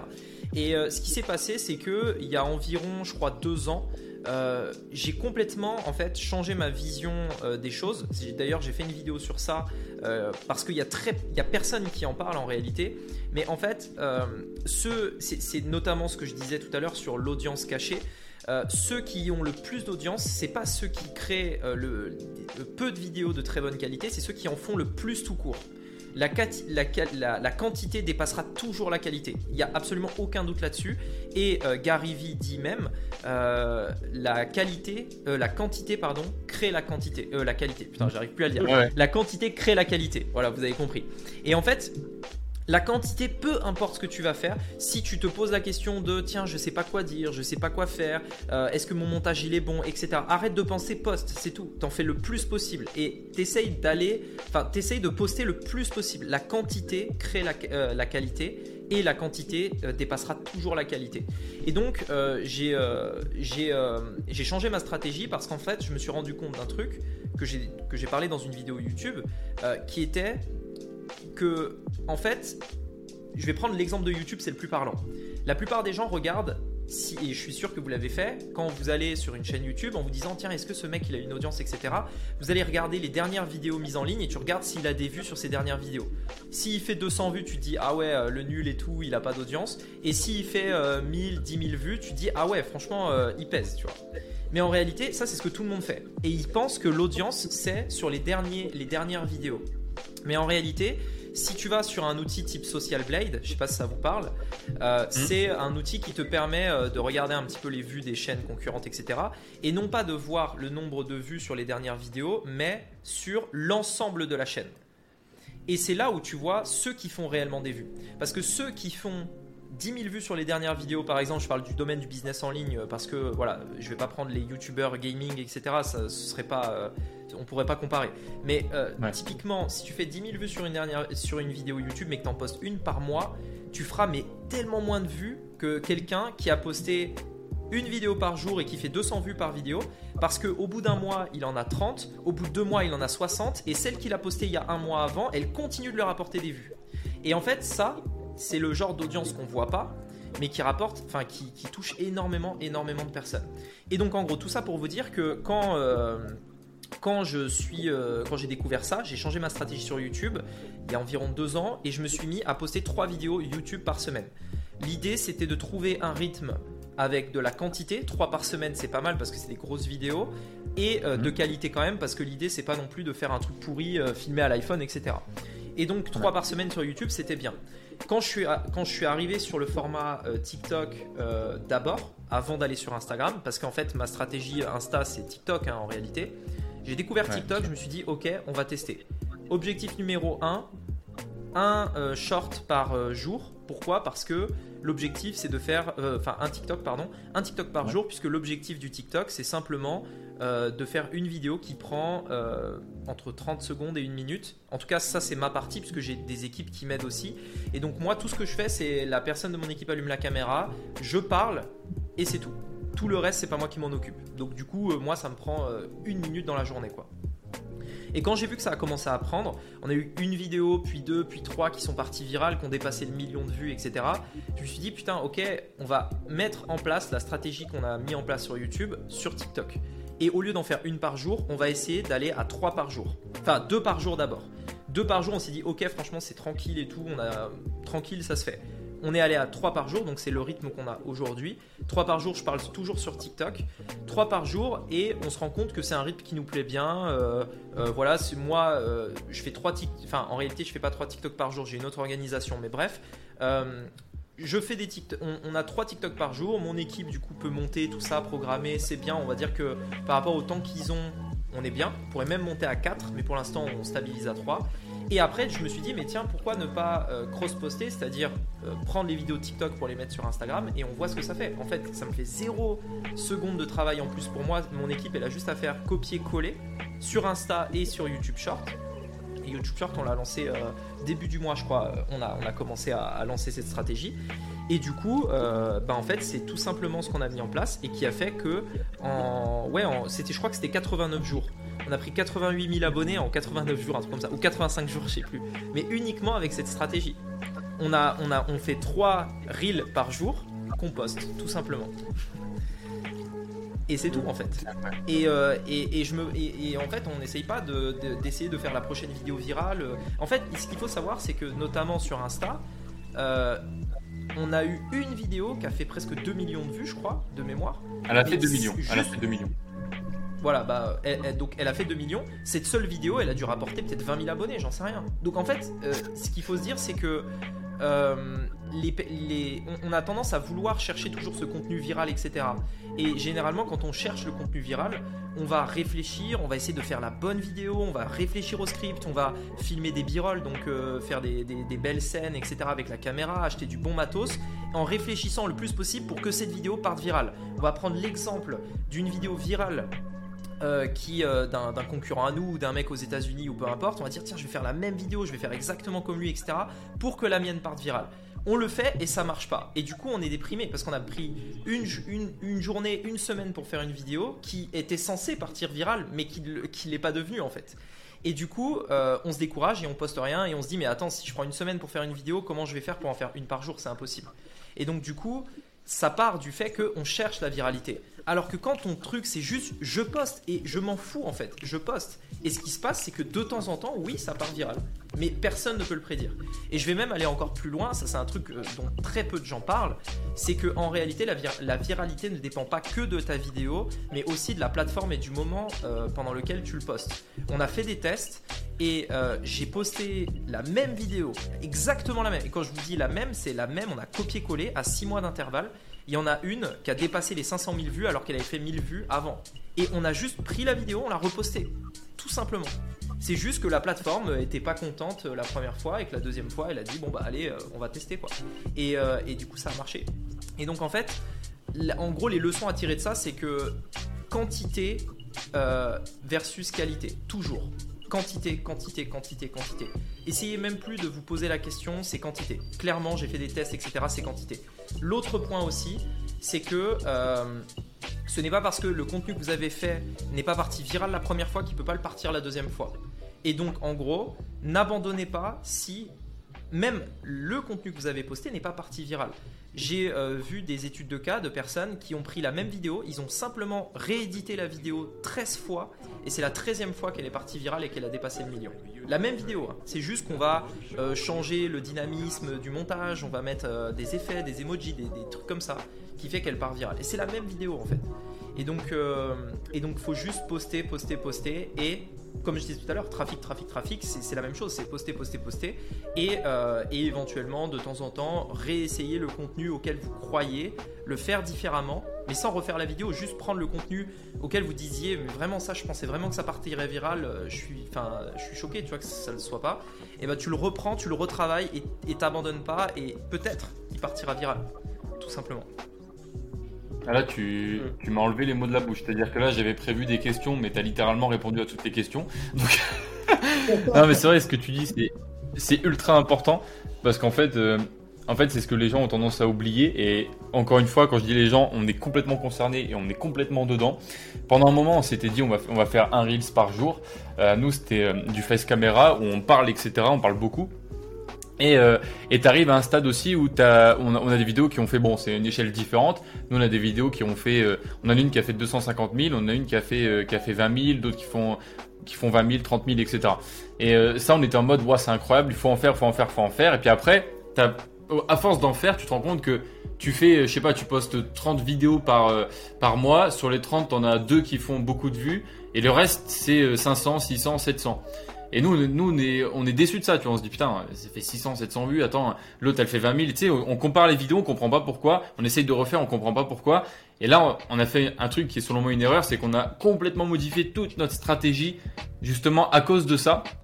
Et aujourd'hui, bah, en fait, toutes nos vidéos, elles font 600, 700 vues et il n'y en a plus aucune qui fait 20 000 parce qu'on a complètement changé la stratégie. Et en fait, aujourd'hui, je pense qu'on doit complètement C'est excellent pour toutes les personnes qui démarrent et qui ont très peu d'abonnés. Vraiment, ce que tu as dit, c'est excellent. Faites de la quantité, postez tous les jours, postez plusieurs fois par jour si vous voulez. Et en fait, il faut se buter à ça. Je veux dire, en fonction de ton objectif d'entreprise et ton objectif du moment, faut se buter à ça parce que c'est trop fort. Je veux dire, aujourd'hui, avec tes 100 000 abonnés, tu as une crédibilité qui est énorme. Je veux dire, voilà, tu reçois un message, tu vois une pub d'un gars qui a 100 000 abonnés, c'est pas du tout le même impact et c'est pas du tout la même preuve sociale qu'un gars qui en a 2000, 3000. Et même si on se dit les abonnés font pas euh, l'entreprise et tout, bah je suis désolé, mais euh, la crédibilité, ça, fait, ça joue beaucoup quand même. C'est important de le, comprendre. Non, mais c'est clair. Oui, non, mais c'est clair. Et puis, euh, et puis, oui, comme tu disais, euh, il y, a, beaucoup de personnes qui, euh, qui, font ça parce qu'en fait, si tu veux, le, pour moi, c'est vraiment important ce détail de la quantité crée la qualité parce qu'il faut pas arriver, il faut pas en fait le faire à l'envers en se disant. je, vais, je, je, vais faire ce que dit Rémi, je vais poster plein de vidéos et au final faire des vidéos pourries. Il faut vraiment le faire étape par étape. Et, et en fait, continuer. Enfin, en fait, c'est-à-dire que la première étape, par exemple, c'est je poste une vidéo par, semaine, euh, par jour, par exemple, et je le fais avec une bonne qualité. Ensuite, je continue de poster une vidéo par jour et j'augmente la qualité. Donc, je continue à une par jour et j'augmente la qualité. Quand la qualité est bien, je l'augmente encore. Et quand là, elle est bien, et que, la que j'arrive à me stabiliser, me stabiliser à cette qualité-là, là je passe à 2. Mais par contre, si je passe à 2, je garde la qualité que j'avais quand j'étais à 1. Et ça, c'est hyper important. Et pareil quand tu passes à 3, etc. Donc il ne faut pas qu'en fait ta quantité euh, impacte ta qualité. C'est vraiment dans un ordre précis. C'est OK, euh, quantité, etc. Mais quand tu passes à l'étape d'après, tu gardes la qualité que tu avais à 1. Et ça, c'est hyper important. Et, euh, et, voilà, il faut pas, il faut pas aller, enfin, faut pas faire n'importe quoi, pas juste poster, parce qu'après, du coup, c'est juste faire n'importe quoi, quoi. C'est juste poster, etc. Ouais. Mais tout ça est simple quand tu es organisé, encore une fois, quand tu as des process, euh, voilà. Ouais, puis complètement. Et puis, euh, tu vois, c'est comme. Euh, moi, je l'avais vu sur un, sur un autre entrepreneur aussi qui, qui est ancré sur, sur, le marché, qui avait dit, qui prenait un exemple, qui disait on peut être un, super, un super pianiste. Tu, si tu joues devant trois personnes, au final, les gens ils se concentrent toujours sur un manque de. Ils vont chercher le détail, mais tu peux être un super pianiste, mais si tu joues devant trois personnes, enfin, ça va pas faire grand chose. Par contre, si tu joues en plein, en plein milieu de Times Square, là, ça va être différent. Donc là, déjà, c'est l'objectif, c'est comme tu disais, c'est d'être visible, d'avoir du trafic pour revenir sur, pour revenir sur ça. Et évidemment, dans la même logique, moi qui pratique aussi beaucoup, euh, bah, on fait énormément de, moi je fais énormément de sport. C'est comme les, les personnes qui, euh, qui disent, qui ont jamais fait de sport et qui se disent, je vais euh, dans deux semaines, je m'inscris à, à un, marathon de 42 km. Non, c'est d'abord, je vais commencer à acheter mes baskets, je vais voir, je vais marcher, faire un tour dehors, puis après, je vais faire un petit tour en trottinant, en courant, 5, 10, 15, 20, etc. monter. Mais le problème, c'est que y a, ça revient à ce qu'on disait aussi, bah, il y a la pression de normes, il y a la pression de tout. Mais là, c'est super important et intéressant ce que tu dis là. C'est comme le dit Sam, c'est parce que même nous, hein, on, l'a énormément fait. Et c'est vraiment primordial de, comprendre ça, que on fait d'abord bien et qu'on augmente et que oui, la quantité, la quantité augmente la qualité, je arriver à le dire, la quantité amène la qualité, mais à la base des bases, il doit y avoir une base saine, c'est-à-dire qu'on va augmenter quelque chose de sain. Parce que si on augmente quelque chose de malsain, voilà, ça ça, ça, peut pas fonctionner. Du coup, euh... je, vais, je, vais juste, je vais juste revenir aussi sur un dernier point. Je suis désolé, hein, on prend un peu de temps. Euh, j'espère que je prends pas trop sur votre temps, mais voilà. C'est surtout toi. C'est toi. Ah, c'est surtout toi, ouais. Avec ah mais moi, moi, moi c'est bon. Hein. Moi c'est bon, j'ai le temps. Euh, en gros, il y a, y a, quand même des trucs qui sont importants. C'est que euh, typiquement, euh, quand tu disais que vous, vous faisiez 600 vues, etc., euh, en gros, ça c'est pas grave parce que tu as des gens, si tu fais 600 vues régulièrement, c'est probablement les mêmes personnes qui te voient encore et encore et encore et encore. Deuxièmement, le simple fait de poster fait que si tu as un prospect, tu as quelqu'un, quand il va sur ton compte, il se dit Ah ouais, en fait, ils sont actifs. Ça paraît bête, mais juste, tu as le choix entre travailler entre deux personnes. Tu en as un, son dernier post, il date d'il y a 6 mois, et l'autre, il met un post par jour même s'il y a peu de vues, il sait que tu es là, il sait que tu existes, il sait que s'il achète un truc, tu vas le délivrer parce que tu es là, parce que tu existes, tu vois. Alors que l'autre, bah, ça fait 6 mois qu'il a disparu, qu'il donne plus signe de vie. Donc est-ce que si j'achète un truc chez lui, est-ce que euh, il y aura quelqu'un en fait? Moi je sais que les gens inconsciemment, quand ils voient que je poste, ils se disent Ah ouais, Rémi il est actif, si demain j'arrête de poster, vont se dire Mais qu'est-ce qu'il a fait? Il a arrêté de faire du business, euh, il fait plus de formation, il fait plus tout ça c'est inconscient dans l'esprit des gens. Mais euh, voilà. Et l'autre point aussi, je vais vous donner un exemple que j'ai que j'ai sous la main là sur mon téléphone, c'est que parfois un contenu peut prendre des centaines de jours avant de prendre. Et je dis des centaines de jours volontairement puisque euh, ça peut prendre un an ou deux ans avant qu'une vidéo euh, prenne. Je prends l'exemple d'un short que j'ai sous, sous les yeux, là je vais vous montrer la, capture d'écran rapidement. Et pour ceux qui n'ont euh, pas le visuel, parce que peut-être qu'il y a le format que... J'ajouterai au montage, j'ajouterai au montage Rémi, t'en fais pas. Il y a en gros, j'ai posté un short, donc c'est l'équivalent du TikTok sur YouTube, il y a 294 jours précisément. 294 jours. La vidéo était à, euh, je vais vous montrer la capture juste après, mais en gros, elle était à 5000 vues. Elle a fait donc de zéro, elle a fait donc 0 vues et au bout de 294 jours, elle, elle a fait 5000 vues. Là, je sais pas pourquoi, il y a quelques jours, elle est partie virale. On est passé à 38 000 vues, mais en l'espace de, quelques jours. Vous avez la stat ici. Alors, c'est inversé, hein, je suis désolé, mais euh, vous le voyez là. En gros, c'est 294 jours en bas et euh, on voit la stat qui euh, explose ah à la fin. Effectivement. Donc en fait, je l'ai posté sur Telegram cette photo.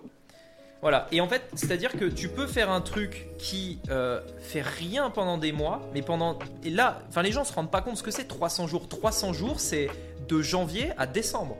Tu fais ta vidéo le 1er janvier, le, en décembre, t'as personne qui l'a vu. C'est ça que ça veut dire. Et les, les gens n'arrivent pas à se rendre compte, c'est que c'est 12 mois. 12 mois, 300. Enfin, un peu moins, 10 mois, quoi, 11 mois. C'est énorme, tu vois, c'est une année scolaire. Tu démarres euh, ton année scolaire, à la fin de ton année scolaire, ta vidéo, elle prend seulement, tu vois. Et en fait, les gens ne se rendent pas compte de ça. Il y a beaucoup de gens qui arrêtent trop tôt, en fait. C'est que si tu maintiens ton effort, la vidéo que tu as fait aujourd'hui, là, ça se trouve, cette vidéo-là, en fait, elle décollera dans 6 dans six mois, dans un an, dans deux ans, dans trois ans. Et c'est cette vidéo que tu as fait aujourd'hui, avec ton téléphone aujourd'hui, qui te rapportera le client euh, dont tu as toujours rêvé dans, dans, deux ans en fait. Si ça se trouve, c'est ça.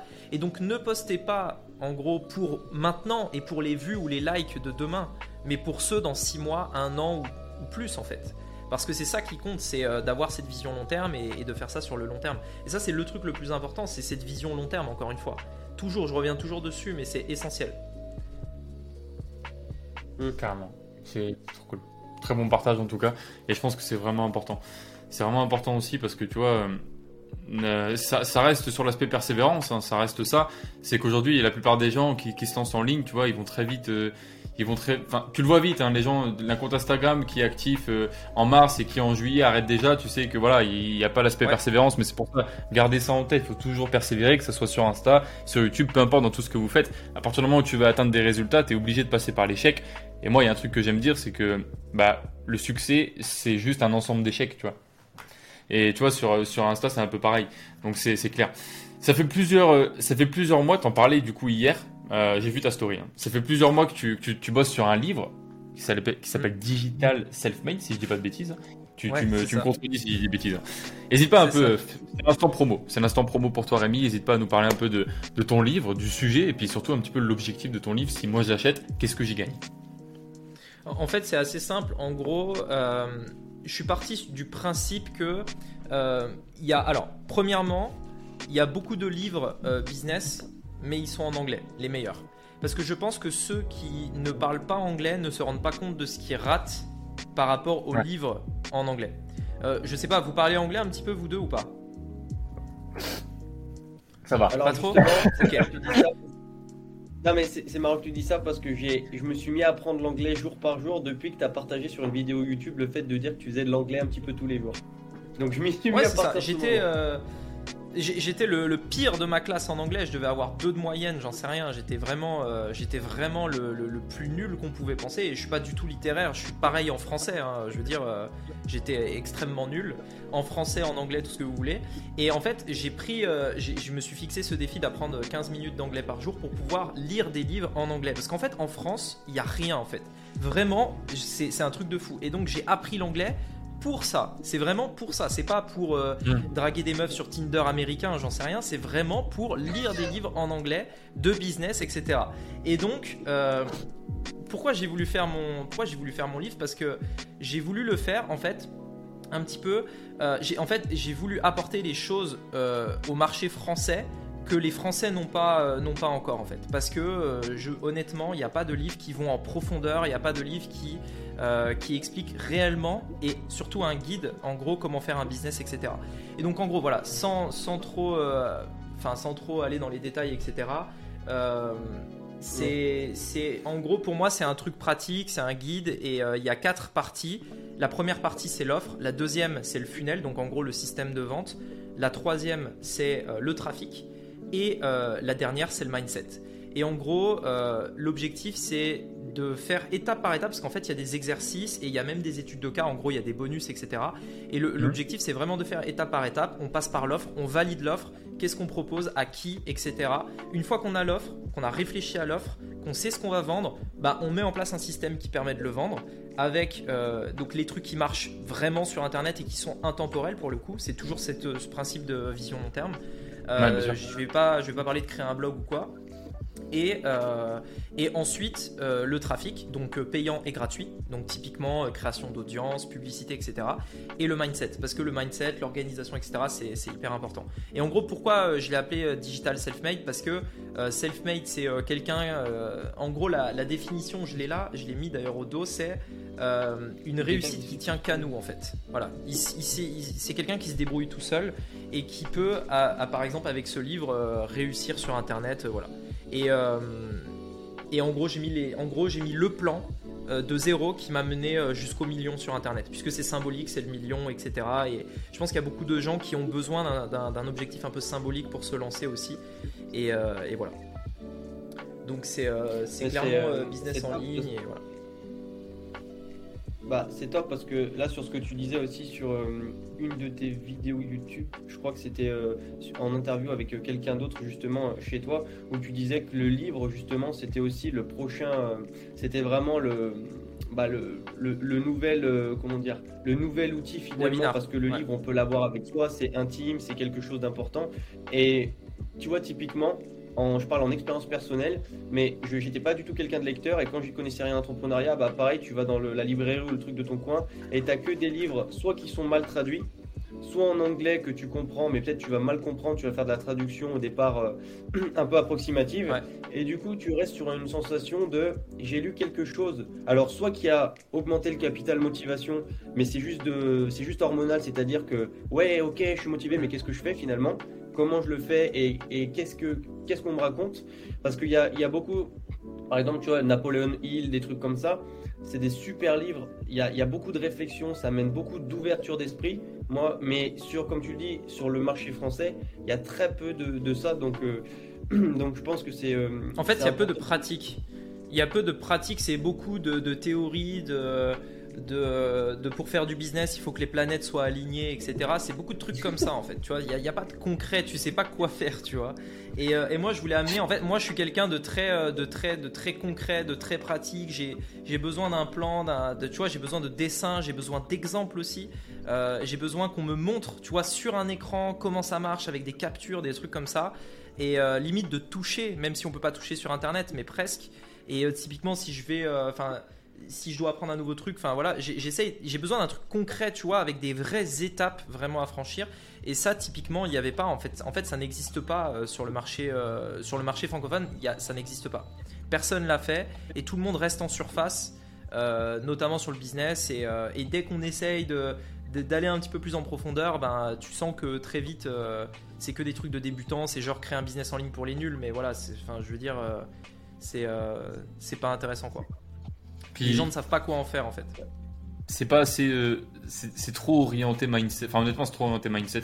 Je veux dire, c'est trop. Euh, tu l'as dit, c'est c'est trop de surface en fait. Aujourd'hui, les gens, ce qu'ils ont besoin, enfin, je pense qu'on a assez de mindset partout pour comprendre euh, vraiment le mindset qu'il faut adopter. Et je pense que dans tous les cas, ça aide pas quelqu'un de toujours lui rappeler le bon mindset à avoir. Je pense que le, la meilleure façon, c'est de rentrer dedans, d'aller dans le concret, moi je nous on est très cartésien aussi. Donc je pense que c'est tu es quelqu'un de très cartésien aussi. Et, euh, et, finalement, tu vois, quand tu vas prendre un livre, moi je trouve, je trouve ça exceptionnel de se dire je prends un livre et je vais avoir par exemple toute une stratégie précise sur l'acquisition de trafic, sur euh, la prospection, sur le tunnel de vente et c'est très concret. Ça veut dire que c'est vraiment niché. C'est vraiment, euh, c'est Ouais, précis sur le business en ligne, sur ça, sur ça. Euh, vraiment, il y a tout en fait, tu vois. Et me dire que ça, je peux l'avoir euh, pour une dizaine, vingtaine, trentaine d'euros sur sur Amazon ou quoi. Bah moi, ça me ça me fait un plaisir fou. En plus, tu l'as à la maison, parce que voilà, il y a aussi ce truc-là de la valeur qui est dans les livres est immense. Beaucoup plus que sur des vidéos ou autres, parce que tu prends le temps et c'est tellement long, c'est tellement une éducation long terme la lecture, bah qu'au final, tu vois, il n'y a pas de, il n'y a pas de truc en instantané, t'écoutes quelque chose, ça passe là, ça sort là, tu vois. Tu le lis, tu le vois, tu le perçois, tu, tu, des fois, moi, je lis à voix haute pour encore, pour utiliser d'autres sens et aussi mieux retenir, donc tu l'entends également, tu le soulignes, enfin, je veux dire, après, le, c'est très puissant. Donc, c'est une excellente idée et c'est une magnifique initiative et tu vois, je pense que ça peut inspirer beaucoup de monde. Et nous, on sait qu'avec Jérémy, écrire un livre, c'est aussi un objectif. Après, ça demande un certain, un certain investissement. Toi, c'est plusieurs mois de travail. Donc, euh, voilà, c'est pas, ça se fait pas comme ça. C'est pas comme faire une vidéo, par exemple, tu vois. Donc évidemment, Ouais. c'est d'autres ressources, mais c'est super intéressant et je te rejoins sur le fait que je pense qu'à long terme, c'est ce qui va prendre le dessus. Ouais, ouais, euh, 100%. 100%. Sur le, moi là, c'est vraiment là le, comment dire, le sujet. Là, je t'avoue que c'est une super opportunité de, de, de- de t'avoir avec nous aujourd'hui, euh, parce que aujourd'hui, euh, bah, comme je le dis, on, enfin, moi je te suis depuis très longtemps justement sur l'aspect tunnel de vente, etc.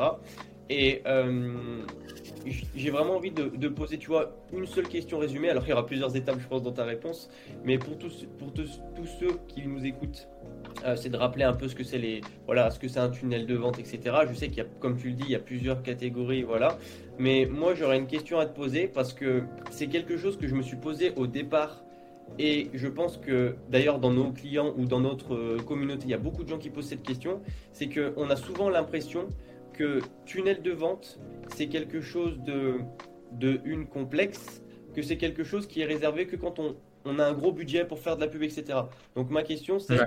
est-ce que toi, tu peux me, me donner ta vision? Parce que aussi, euh, on entend beaucoup de choses.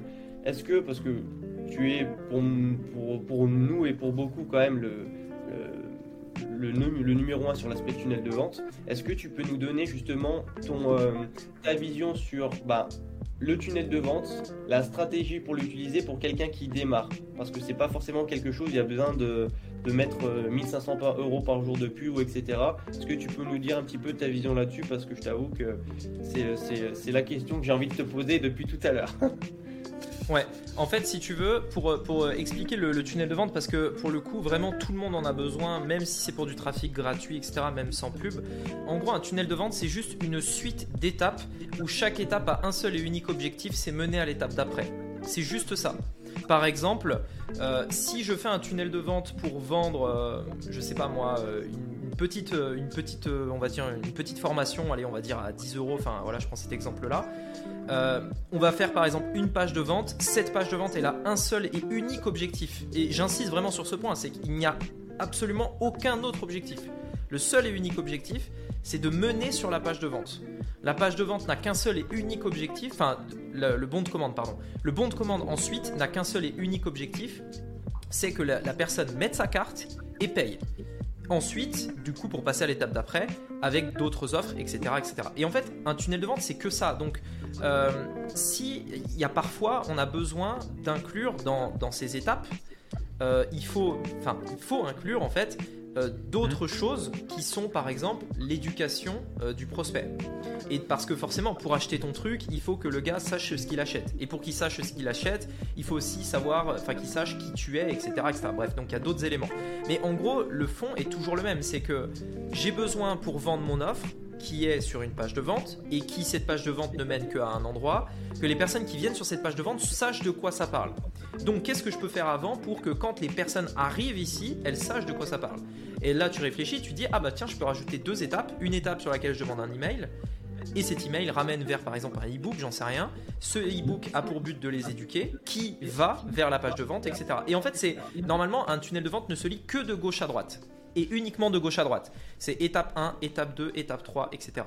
Si par exemple, tu as une audience, tu veux pas faire de publicité, etc. Tu démarres, tu es un gars, voilà, tu démarres complètement de zéro, etc. Aujourd'hui, tu as deux possibilités pour, euh, pour vendre quelque chose. Soit tu, tu crées un site qui, euh, moi je le compare, euh, le, site internet, je le compare, enfin pour vous donner la comparaison que je donne dans le livre, le tunnel de vente ça va être Ikea, tu passes de, pièce en pièce, quand tu vas chez Ikea, tu passes d'abord par la cuisine, puis ensuite tu passes par le salon, etc. Et tu as un parcours prédéfini. Le site internet, tu vas dans un magasin, tu vois, euh, dans un magasin type Carrefour, Super U, etc. Et tu te démerdes pour trouver ton pot de Nutella euh, qui est planqué je sais pas où, tu vois. Et donc en fait, c'est beaucoup plus compliqué, tu, tu, te perds, il y a plein de trucs en plus. Enfin voilà, euh, si ça se trouve, le pot de Nutella il est tout en bas. Enfin voilà, il y a plein de marques différentes les unes à côté des autres, c'est le carnage, tu vois. Et, et en fait, le, tunnel de vente permet de vraiment simplifier. Donc même si tu as zéro audience, en gros, tu canalises ton trafic vers un seul, un seul et unique objectif en fait, tu vois. Genre, imaginons le gars démarre, il dit bah tiens moi j'aimerais bien euh, je sais pas euh, ouais vendre une petite formation par exemple. Ben ok quelles sont les étapes précises par lesquelles je vais faire passer quelqu'un plutôt que de l'emmener sur un site en lui disant bah tiens vas-y débrouille-toi. Euh, je vais lui faire passer par des étapes précises les unes après les autres tu vois. Et ce qui est bien, c'est qu'il y a des tunnels de vente qui sont prouvés et il n'y a même pas besoin de réinventer la roue, tu vois, tu le prends et tu le fais, ça marche, tu vois. Et aujourd'hui, donc typiquement, il y a trois tunnels de vente, moi c'est ce que j'enseigne, parce que sinon après, euh, en réalité, on peut en faire une infinité. Il y en a plus que trois, mais en réalité, pour faire un million par exemple sur Internet, les trois que je dis suffisent largement. Et, euh, et, en gros, c'est simple, ils ont chacun un objectif et en fonction de ce que tu veux faire, bah, tu l'atteins quoi, c'est tout. Simplement en suivant ces étapes. Je sais pas si ça répond à ta question ou si euh, ça t'a besoin de plus de précision sur certains éléments? Bah, en fait, ça, ça, répond complètement, euh, ça répond complètement à ma question. Et euh, moi, tu vois, j'avais ce blocage quand j'ai commencé de. j'avais créé un tunnel de vente, je me rappelle, pour du coaching sportif. Alors, j'avais vraiment créé un truc, tu vois, entre guillemets, comme tu le dis, pour mon objectif, rien d'autre, etc. Mais la, le, je ne savais pas, en fait, c'est vraiment la question. Et je pense que bah, d'ailleurs, il y a beaucoup de clients qui nous l'ont posé quand ils l'ont fait eux, parce que nous, c'est pas du tout notre domaine. Enfin, nous, on n'est pas du tout sur, cet aspect-là. Euh, qui nous disent Ok, maintenant que j'ai fait mon tunnel, finalement, euh, comment je l'alimente au final? Parce que quand je commence, quelqu'un qui n'a pas forcément de budget, quelqu'un qui n'a pas forcément, etc., comment il va alimenter ce tunnel? Comment il va euh, derrière? Si tu veux, la question c'est est-ce que du coup, la publicité quand même devient derrière obligatoire, la publicité devient quand même un incontournable si on veut faire fonctionner ce tunnel de vente. En fait, la publicité n'est pas obligatoire. Euh, j'ai des clients euh, qui, euh, par exemple, ne font pas du tout de publicité, ils font que du contenu. mais si tu veux, la, donc ils, vont créer du contenu, etc. En fait, il en fait, y, y, a trois possibilités pour avoir du trafic. C'est simple. C'est soit tu fais de la pub, soit euh, tu fais des, soit tu prospectes, soit tu crées du contenu. Honnêtement, j'en connais pas d'autres. Alors après, euh, il y, a, plein de stratégies dans chacune d'entre elles, hein. mais euh, il y a ces trois solutions. Donc pour moi, la prospection, clairement, c'est mort. J'en ai fait pendant des années, des années, des années, et j'en ferai plus jamais parce que c'est pas productif, c'est pas efficace, etc. Donc ça, moi, je le ferai pas. Donc euh, il y a d'autres solutions qui marchent mieux. La création de contenu, c'est le truc euh, le plus intéressant, mais c'est long terme et ça peut prendre un peu de temps avant de se mettre en place. Et pour moi, la publicité, c'est quelque chose qu'il faut faire. En fait, tout le monde peut faire de la publicité. La raison pour laquelle il y en a qui disent oui, mais ça coûte cher, etc., c'est simplement qu'ils n'ont pas défini un budget pour lequel ils pouvaient se permettre d'en faire. Par exemple, tu gagnes 1500 euros par mois. Euh, et, tu peux mettre, je sais pas, tu, regardes ton budget, donc il faut faire son budget déjà, clairement. Euh, tu veux démarrer un business en ligne, etc. Tu fais ton budget de tes dépenses perso, etc. C'est la première chose. Et ensuite, tu dis, bah tiens, c'est bon, là, je peux tous les mois investir 50 euros en publicité. Et ce sera mon budget tous les mois que je vais faire jusqu'à ce que mon projet marche. Et c'est comme ça, en fait, qu'on fait. Donc, la publicité, c'est pas obligatoire. Mais ce qu'il faut aussi avoir en tête, c'est que moi, je dis ça parce que, en gros, la publicité peut marcher tout de suite. Et on a des exemples. Tu lances ton funnel, tu fais ta pub, boum, immédiatement ça marche. Quand je dis ça marche, ça veut dire quoi? Tu mets 1, tu encaisses 2. Toi, tu mets 1 euro en pub, tu encaisses 2 euros. Ça veut dire que ça marche. Donc, tu as budget illimité. Et le, problème du budget ne se pose même plus. On essaye de dépenser le plus possible. Mais euh, dans les faits, il y a des fois, et c'est la plupart du temps, où ça marche pas du premier coup. Moi, le premier. Et dans ce cas-là, il faut que la personne se dise quelle somme je peux dépenser tous les mois pour faire des tests avec la publicité parce que ça va plus vite et parce qu'on gagne du temps euh, pour faire des tests, améliorer mon funnel, etc. aussi un petit peu. Et du coup, arriver jusqu'au jour où du coup je vais arriver à une publicité qui marche, je mets un, je, ressors deux. Mais en gros, combien je peux mettre tous les mois Quel est cet investissement que je peux faire pour arriver à cette étape-là? Donc ça peut se faire en un mois, ça peut se faire en six mois, ça peut se faire en deux ans, j'en sais rien. Mais peu importe, même si ça se fait pas en deux ans, par rapport à ta situation personnelle et ce que tu gagnes toi, donc euh, c'est personnel, combien tu peux te permettre de mettre et tenir pendant des années, tu vois? Et, euh, et, en fait, tout le monde peut le faire quand tu le vois sous cet angle-là, parce que euh, à un moment donné, si tu veux, il faut voir que le business en ligne, c'est une entreprise et une entreprise demande un minimum d'investissement. Donc c'est du temps, le premier investissement, mais le deuxième investissement, si on veut aller un peu plus vite, c'est en effet de mettre un peu d'argent pour aller un peu plus vite et on se dit bah c'est notre budget. Donc euh, plutôt que de le mettre dans un abonnement Netflix, Disney etc tu le mets dans la pub mhm. quoi. Et ça te fait un test. Et tu as des résultats. Et tu fais ça tous les mois jusqu'à ce que ça marche. Et on considère pas que c'est de l'argent dépensé c'est de l'argent investi pour faire des tests. Donc, euh, donc voilà. Euh, et, et, en fait le truc c'est qu'en fait il faut juste le voir comme ça. C'est juste une façon de faire des tests rapidement pour arriver au point où là du coup tu pourras mettre un euro en pub pour en ressortir deux après, la publicité reste euh, pas obligatoire, mais euh, il y a une phrase euh, que j'aime beaucoup qui vient des États-Unis qui dit que si tu peux pas payer pour obtenir un client, t'as pas de business, en théorie. voilà, c'est qu'à que à un moment donné, ton tunnel de vente, si il n'est pas rentable avec la publicité, c'est qu'il sera dix fois moins rentable sur du trafic chaud, sur du trafic gratuit par exemple. Tu vois, si, si tu arrives à le rendre rentable avec de la pub, mais quand tu vas l'amener sur du trafic qui vient de ton contenu gratuit, mais là tu vas être maxi rentable. Enfin, ça va être la, ça va être, euh, ça va être la folie, tu vois. Mais le truc, c'est que euh, si tu ne, si tu ne vas pas jusqu'à améliorer ton funnel, etc., pour être rentable sur la pub, bah du coup, chaque vente que tu feras sur ton trafic organique, en gros, enfin gratuit, bah du coup, euh, en réalité, tu pourrais gagner beaucoup plus, quoi. Si tu avais fait cet effort de, de l'améliorer. En fait, moi honnêtement, euh, par rapport à l'expérience qu'on a, qu'on a pu avoir de, de, de bah, des plusieurs, plusieurs centaines d'entrepreneurs qu'on a accompagnés et puis même des, des deux années d'entrepreneuriat, moi je pense que c'est une question d'équilibre. En fait, je pense que tu vois, il y a beaucoup de personnes qui sont pro-prospection, euh, beaucoup de personnes qui sont pro-publicité, etc. Et je pense que c'est pas bon d'être extrême dans l'un, d'être extrême dans l'autre. Je pense qu'il faut trouver un équilibre. Mais comme tout en fait, hein, c'est une phrase que j'adore dire. Faut pas être dans le noir, faut pas être dans le blanc, faut être dans le gris. Et comme dans tout, la vie, c'est le bonheur, c'est de l'équilibre. Donc en fait, tu vois, à partir du moment où tu as compris que ton business a besoin d'équilibre, tu peux pas dépendre de la prospection parce que c'est trop énergivore, parce que c'est trop. Euh, en fait, un business qui dépend de la prospection, c'est un business pas sain. Vraiment, c'est pas sain pour toi, c'est pas sain pour ton activité, pour ton image, pour tout ça. Et à long terme, c'est pas viable. Quand tu commences, ça peut être intéressant de commencer. Moi, je pense, hein, de commencer pour tester ton marché, apprendre à connaître ton marché, aussi développer tes compétences en vente, parce que quand tu prospectes, bah, au fur et à mesure, tu adoptes un certain une certaine position, tu commences à connaître, de parler un petit peu mieux de ce que tu fais, etc. Ça peut être intéressant vraiment quand tu es au tout début. Par contre, une fois que tu commences, que tu as fait une première vente ou autre, pour moi, là, tu dois mettre des systèmes en place. Parce que si tu dépends de la prospection, et ça a été notre erreur, on parle en connaissance de cause, ça a été notre erreur, on a dépendu de la prospection, on a réussi à faire des 11 000 euros en faisant que de la prospection, et à la fin, euh, le mois d'après, bah, fallait refaire que de la prospection parce que tu n'avais aucun système en place, et en fait, tous les mois, c'est des actions court terme.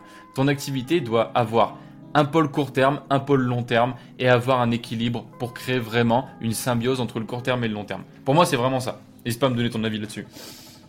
Non, non, mais je suis, euh, je suis d'accord. Moi, moi, de toute façon, euh, comme je disais, tout ce que je fais, moi, c'est vision long terme. Et euh, si, si la stratégie que je mets en place, je peux pas la faire pendant des années, je la fais pas. Typiquement, le web, par exemple, je pourrais aujourd'hui, j'ai des amis qui me disent, mais fais un webinar live, etc. par semaine, un webinar par semaine, etc. Je fais, euh, mais non, parce que je peux pas le faire, je le ferai pas pendant 10 ans. Enfin, tu vois, je, je peux le faire aujourd'hui, même pendant 6 mois, 1 an, mais pas pendant 10 ans. Donc ça m'intéresse pas. Ça veut dire que dans, ça veut dire que dans un an, quand j'en aurai marre, je vais repartir de zéro en fait. Ouais, c'est ça. C'est vraiment ça. Adopter ses Et sur les, et sur les, euh, sur les tests, justement, là, toi, euh, de, ton côté, par exemple, là, pour ceux qui nous écoutent et ceux qui veulent vraiment, là, si on revient sur, la cible, justement, parce que nous aussi, il y a beaucoup de gens qui. Euh, nous, nous c'est beaucoup des gens qui, qui démarrent, on va dire, qui sont vraiment dans les premières étapes.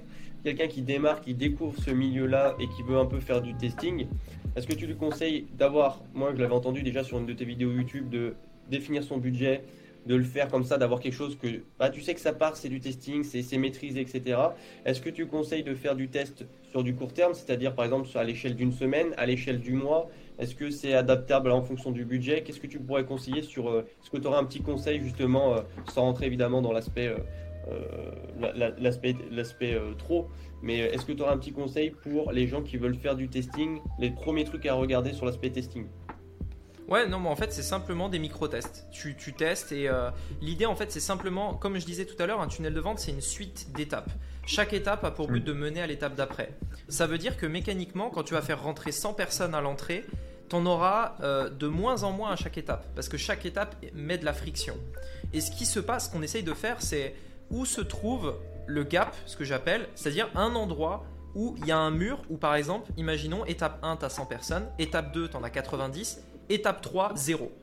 Bah là en fait tu dis ok, il y a un problème. Parce que ça veut dire que de l'étape 2 à l'étape 3, il y a un gap, il y a tout le monde qui se barre. On ne sait pas pourquoi, mais tout le monde se barre. Et donc en fait l'idée c'est de savoir qu'est-ce qu'à cet endroit-là précis, je peux changer, je peux modifier pour que les 90 personnes qui sont allées à l'étape 2 eh bien qu'il y en ait un maximum qui passe à l'étape 3. Qu'est-ce que je peux faire à cet endroit-là?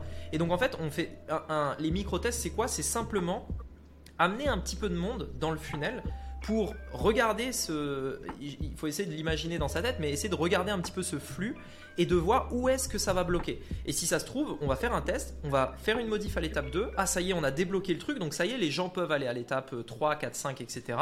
Et là, on voit, hop, on a un autre problème à l'étape 5. Donc, du coup, on refait un test, on modifie cette étape, etc. Et on relibère le trafic, etc. Et euh, c'est vraiment comme ça, en fait, qu'on fait un funnel. On fait vraiment ça étape par étape. Parfois, on peut passer 1, 2, 5, 10 tests sur une étape parce que ça bloque à cet endroit et que tant qu'on n'a pas trouvé à cet endroit ce qui bloquait, bah ça marchera pas. Donc euh, on passe une semaine, deux semaines, un mois sur cette étape-là, parce que c'est là que ça bloque. Mais une fois que tu as trouvé cette solution, après ça marche. Et, euh, c'est exactement comme ça que ça fonctionne hein, pour optimiser un funnel, faire les tests, etc. Ok. Ah, c'est super intéressant. C'est ce que j'aime dire à nos clients quand ils arrivent aussi, c'est de leur dire en fait, on enlève le côté magie, on enlève le côté hasard, on va mettre de la donnée, on va définir les étapes, quand j'ai 100 là, 20 là, 30 là, etc., quelles sont les décisions que je prends? En fonction de ce que j'ai envie de viser, ce que j'ai envie de faire, qui je suis, etc., pour finalement avoir une recette qui est optimisée comme un gâteau. C'est pas je balance des ingrédients au hasard, on verra ce que ça donne. Ça, c'est, enfin, ça, peut marcher une fois sur, sur un million, mais, euh, mais la plupart du temps, c'est quelle quantité de farine je vais mettre, est-ce qu'elle est tamisée, est-ce qu'elle est ci, est-ce qu'elle est ça, etc. Et euh, ouais, c'est super intéressant. Clairement. Merci euh, beaucoup à toi, hein. en tout cas Rémi, pour la valeur sur l'aspect tunnel de vente et tout. C'est vraiment important, je pense. Et les gens comprennent aujourd'hui, encore une fois, que tu peux pas dépendre d'un système. Tu dois, tu dois avoir quelque chose qui tourne pour toi. Tu dois l'optimiser. Et c'est vraiment important. Avant de terminer ce podcast, j'aimerais te partager quelques petites citations. Donc je vais te les lire. Et, euh, et j'aimerais que tu me dises ce que ça t'évoque. Toi, tu peux me parler de tes expériences et tout, même, même ce que ça t'évoque de, manière générale. Je trouve ça assez intéressant. J'ai jamais fait cet exercice, donc peut-être que ça va être un gros flop, mais on sait pas, on va essayer. Donc euh, voilà, je te, partage les citations et tu me dis, euh, tu me dis ce que ça t'évoque. Ça marche? Ok, ouais. Hmm, magnifique. Alors, première citation. Les erreurs sont des pas de géant vers la réussite. Qu'est-ce que ça t'évoque? Hmm. Moi, je suis pas, je suis pas vraiment d'accord. Je pense que, je pense que les erreurs. Euh, enfin, si on peut les éviter, c'est mieux. Parce qu'en réalité, euh, tu peux éviter une erreur en apprenant de quelqu'un avant. Donc, euh, c'est pas forcément le cas. Tu sais, ça me fait penser à un truc. Bismarck disait L'intelligence, c'est pas d'apprendre de ses erreurs. L'intelligence, c'est d'apprendre des erreurs des autres. Mmh. Et ça, c'est vraiment, c'est vraiment intéressant d'avoir cette vision-là de T'es pas, en plus aujourd'hui, on a une chance folle, c'est que sur Internet, il y a tellement de personnes qui te partagent ces erreurs, d'où l'importance de partager ces erreurs, et tu peux apprendre de celles des autres pour éviter de faire les mêmes, d'où l'importance de se former, d'avoir un coach, etc. Et c'est clairement l'objectif aussi de, de, notre activité, et je pense de la tienne également. Je te laisse dire la deuxième, Jam. Ouais, pas de souci. Du coup, c'est euh, le plus grand danger dans la vie, c'est de vouloir prendre trop de précautions. Euh, oui et non. Moi, je suis quelqu'un qui, euh, qui prend. Euh, enfin, je prends des risques, mais je prends que des risques mesurés. Donc, ça dépend. Moi, je trouve que la précaution est bien. C'est qu'il faut prendre des risques, mais des risques réfléchis. Magnifique. très, très, très clair, très direct, c'est ce qu'il faut. non, mais j'avais, j'avais, j'avais vu sur. et tu le répétais beaucoup d'ailleurs, sur les. Je le voyais sur Instagram, notamment sur euh, tant que vous faites pas tant par rapport à votre boulot, restez dans votre boulot, ça vous permet de développer les deux sans faire de choix débiles entre guillemets. Ouais, par exemple, ouais. Et j'étais, j'étais plutôt ok avec ça.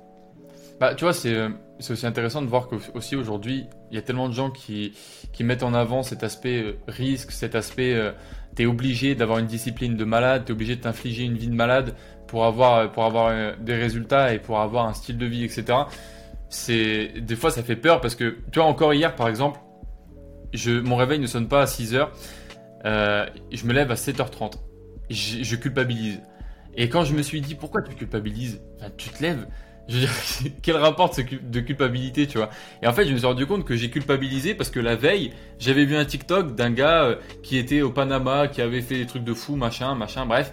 Euh, le gars qui a fait des millions de dropshipping, euh, il fait 2 millions par an, enfin voilà. Et du coup, tu sais, t'écoutes ce gars-là, il a, ses mots ont un impact énorme sur ta vie, ont un impact énorme. Moi, je suis quelqu'un qui banalise pas du tout ce que les gens disent, donc les mots ont un impact énorme. Et après, tu te dis, putain, gars, tu culpabilises, alors que mec, si tu te lèves à 7h30, c'est que tu as besoin de te lever à 7h30, tu vois. Il n'y a pas de souci. Et au final, j'ai passé une matinée ultra productive. Et j'ai, à midi, j'avais aussi fini ma, journée parce que j'avais mis un, focus énorme sur ce moment-là. Et j'étais ultra productif. Donc en fait, tu vois, c'est, c'est dangereux ce truc-là aussi. Ouais, c'est clair. C'est clairement dangereux. Troisième petite citation et dernière. Une idée ne vaut rien si elle n'est pas mise en œuvre. Ah oui, 100%. Ça, je suis d'accord. Ça, je suis d'accord, c'est que ouais, il y, a, beaucoup de gens qui ont, euh, beaucoup d'idées, euh, qui veulent faire un truc, etc. Mais euh, c'est clair que tant que tu fais rien, tant que tu passes pas à l'action, bah c'est rien, quoi.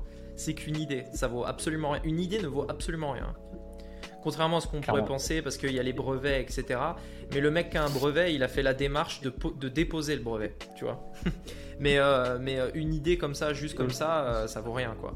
Et même si tu as l'idée, tu inventes un truc, mettons, bah juste le fait de déposer un brevet, ça, doit être tellement compliqué, je sais pas ce qu'il faut faire, mais ça doit être tellement compliqué que tu as plein de mecs qui vont dire oh la flemme, tu vois. Par contre, si tu as un mec deux ans plus tard qui dépose le brevet, ils vont dire eh mais c'était mon idée. Mais en fait, euh, non, tu vois. Tant que tu fais rien, ça vaut rien ton idée, tu vois. C'est sûr. C'est Anthony Bourbon, je sais pas si, tu connais, qui disait euh, L'action mène, à, mène à la stratégie et pas l'inverse. D'ailleurs, on aimerait bien avoir Anthony Bourbon dans le podcast.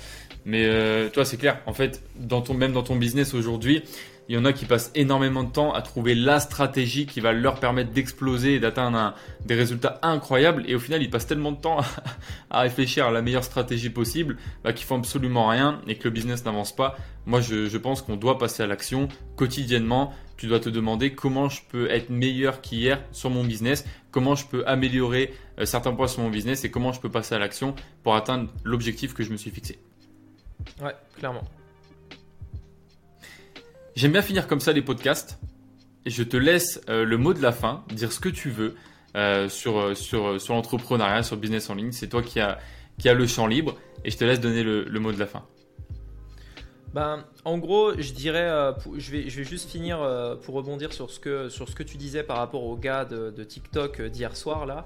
en gros, moi, je, je me suis, enfin, je me suis rendu compte de quelque chose, je dirais cette année, donc j'ai mis du temps pour m'en rendre compte, et maintenant je l'applique tout le temps. C'est que, en fait, sur Internet, enfin, il est possible que vous suivez peut-être, il y, a beaucoup de personnes qui vont suivre plus de 100 personnes, par exemple, ou même beaucoup plus. Hein. il y en a, c'est peut-être des, centaines de personnes.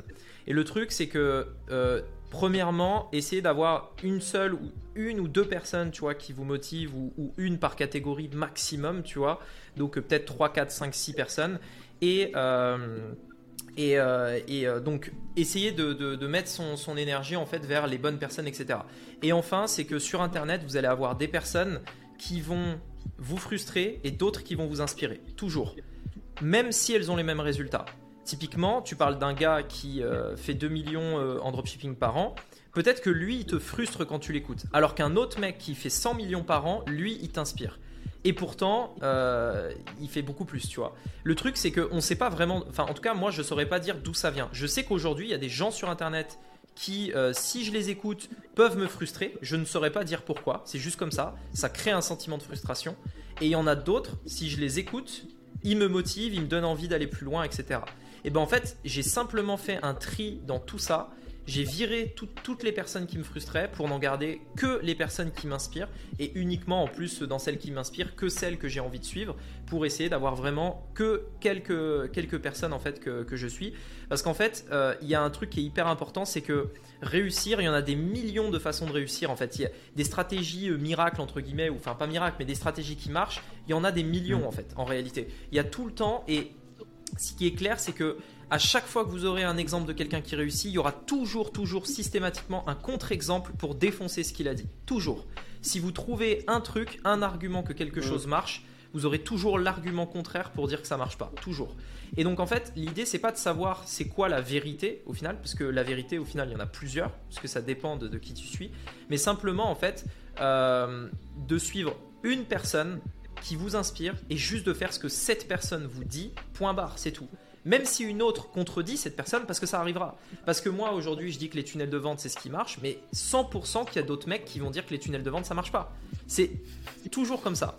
Et donc en fait, l'idée c'est pas de savoir qui a raison. L'idée c'est de se dire, moi j'écoute cette personne parce que c'est lui qui m'inspire et l'autre je le mets en, off en fait. Je me désabonne. Quand YouTube me recommande sa vidéo, je mets pas intéressé. Quand euh, je tombe sur sa story, j'en sais rien, je le bloque ou j'en sais rien. J'évite à tout prix parce que soit il me crée de la frustration, soit il me, euh, en fait, il est en contradiction avec la personne que j'écoute. Et si j'écoute les deux, ben je fais rien parce que bah forcément euh, ils sont en contradiction. Mm. Donc ça hyper important par rapport à ça quoi y compris pour ce podcast. Si ce podcast, euh, non, non, tu vois, non, mais c'est pareil. Moi, je le dis le premier. Hein. quand je fais un podcast, je dis, mais si ce podcast vous frustre, ne m'écoutez plus, tu vois. Bon, je dis pas ça pour vos auditeurs hein, et continuez d'écouter ce podcast. Il est génial. mais, euh, mais voilà, tu vois ce que je veux dire. C'est euh, hyper important de, suivre, de suivre uniquement une personne ou, très peu de personnes, de mettre en off tout le reste et euh, uniquement ceux qui vous inspirent parce que vous n'êtes pas obligé d'écouter des personnes qui vous frustrent parce que euh, ça paraît bête hein, mais on se pose pas la question tu vois. Il y a beaucoup de gens qui se posent pas la question. Ils vont écouter une personne même si cette personne les frustre même quand cette personne lui montre des résultats qui la frustrent même quand euh, tout un tas de choses qu'elle peut faire la frustre on continue d'écouter cette personne parce qu'elle a des résultats etc mais il y a d'autres possibilités. Et quand on écoute des personnes qui nous inspirent plutôt qu'ils nous frustrent et ben là on, va beaucoup plus vite et on est surtout beaucoup plus euh, on kiffe beaucoup plus ce qu'on fait quoi.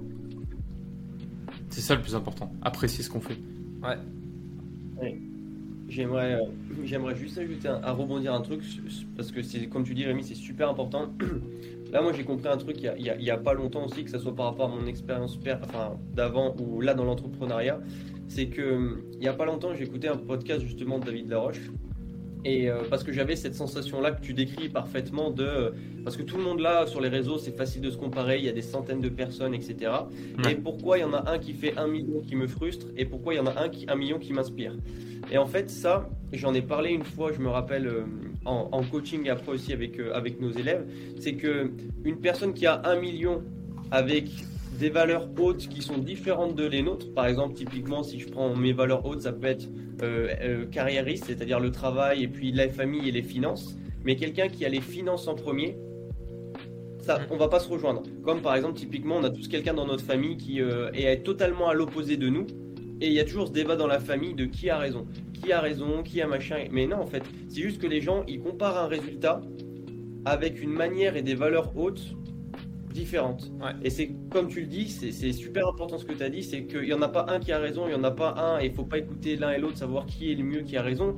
C'est dans lequel je me retrouve et lequel a les mêmes valeurs hautes que moi, lequel atteint le même résultat, le résultat que je veux avoir, de la manière dans laquelle je veux l'avoir. Parce qu'au final, si j'ai le résultat avec la manière de l'autre, est-ce que j'en voudrais? Pas du tout. Donc là, comme tu le dis, c'est super important, ça c'est un super conseil que tu donnes, de vraiment de de mettre en off les personnes qui sont pas dans nos valeurs hautes justement parce que c'est ça qui crée l'écart, la frustration et c'est ça qui fait que les gens ils arrêtent à court terme aussi.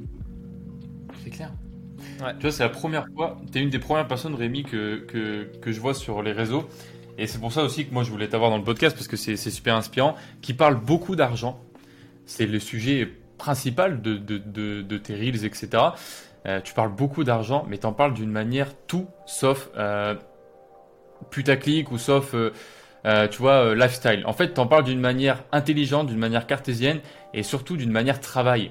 Et moi, ça, c'est vraiment ultra inspirant. Et c'est pour ça, tu vois, qu'on se retrouve aussi sur ça et que voilà, parce que nous, on a les mêmes valeurs, l'aspect travail et tout. Et pour nous, l'argent, c'est pas une fin en soi. L'argent, c'est pas une destination. L'argent, c'est un, moteur. L'argent, c'est euh, un outil qui nous permet d'aller encore plus loin dans, dans, ce qu'on aime faire. Et tu vois, c'est ça qui est, qui est, important. Mais en fait, le problème aujourd'hui, c'est que les réseaux sont blindés de personnes qui, qui voient l'argent comme une destination et, on le voit peut-être que toi dans tes élèves, nous on le voit hein, personnellement, peut-être que toi dans tes élèves ça t'arrive aussi d'avoir des gens qui te rejoignent et qui veulent de l'argent à tout prix et qui abandonnent très vite ton programme. Si je sais pas si tu si as des programmes avec des formations etc qui regardent pas toute la formation, qui te posent pas de questions, qui sont pas investis parce que bah ils se rendent compte que pour pour avoir du résultat il va falloir travailler et la claque elle est là quoi. Ouais c'est clair. En tout cas voilà, où est-ce qu'on peut retrouver ton livre? C'est euh, digital-selfmade.com, tout simplement. ok, bah, je mettrai le lien dans la description. Euh, bah, du coup, il est, dispo sur Amazon ou, pas du tout? Là, il est sorti en fait, c'est aujourd'hui au moment où on enregistre ce podcast. Euh, c'est aujourd'hui en fait qu'il est sorti officiellement. Et, hmm. et ouais, voilà, je l'ai là, mais tu vois, c'est en, c'est en, reverse, je crois, non? C'est ça, hein? Je crois que c'est inversé la caméra. Ouais, ouais. Mais oui, c'est ça. Ok, on peut l'avoir en forme papier aussi? C'est format papier, ouais. C'est que format ah, cool. papier de toute façon pour l'instant. Ah bah je pense que je. Ouais, c'est comme ça là, tu vois. Ah ouais, trop bien. Ouais, je prendrai le temps de, regarder un petit peu tout ça. En tout cas, merci à toi Rémi pour toute la valeur que tu as apportée durant, euh, durant ces, deux heures intenses. Merci à toi Jérémy aussi d'avoir été présent comme d'habitude et pour les questions super intéressantes. Et puis on se retrouve très rapidement. N'hésitez pas à aller voir le, livre de Rémi et ses réseaux qui sont disponibles dans la description. En tout cas, merci à vous d'avoir écouté le podcast et puis je vous dis à la prochaine. À plus. Gracias.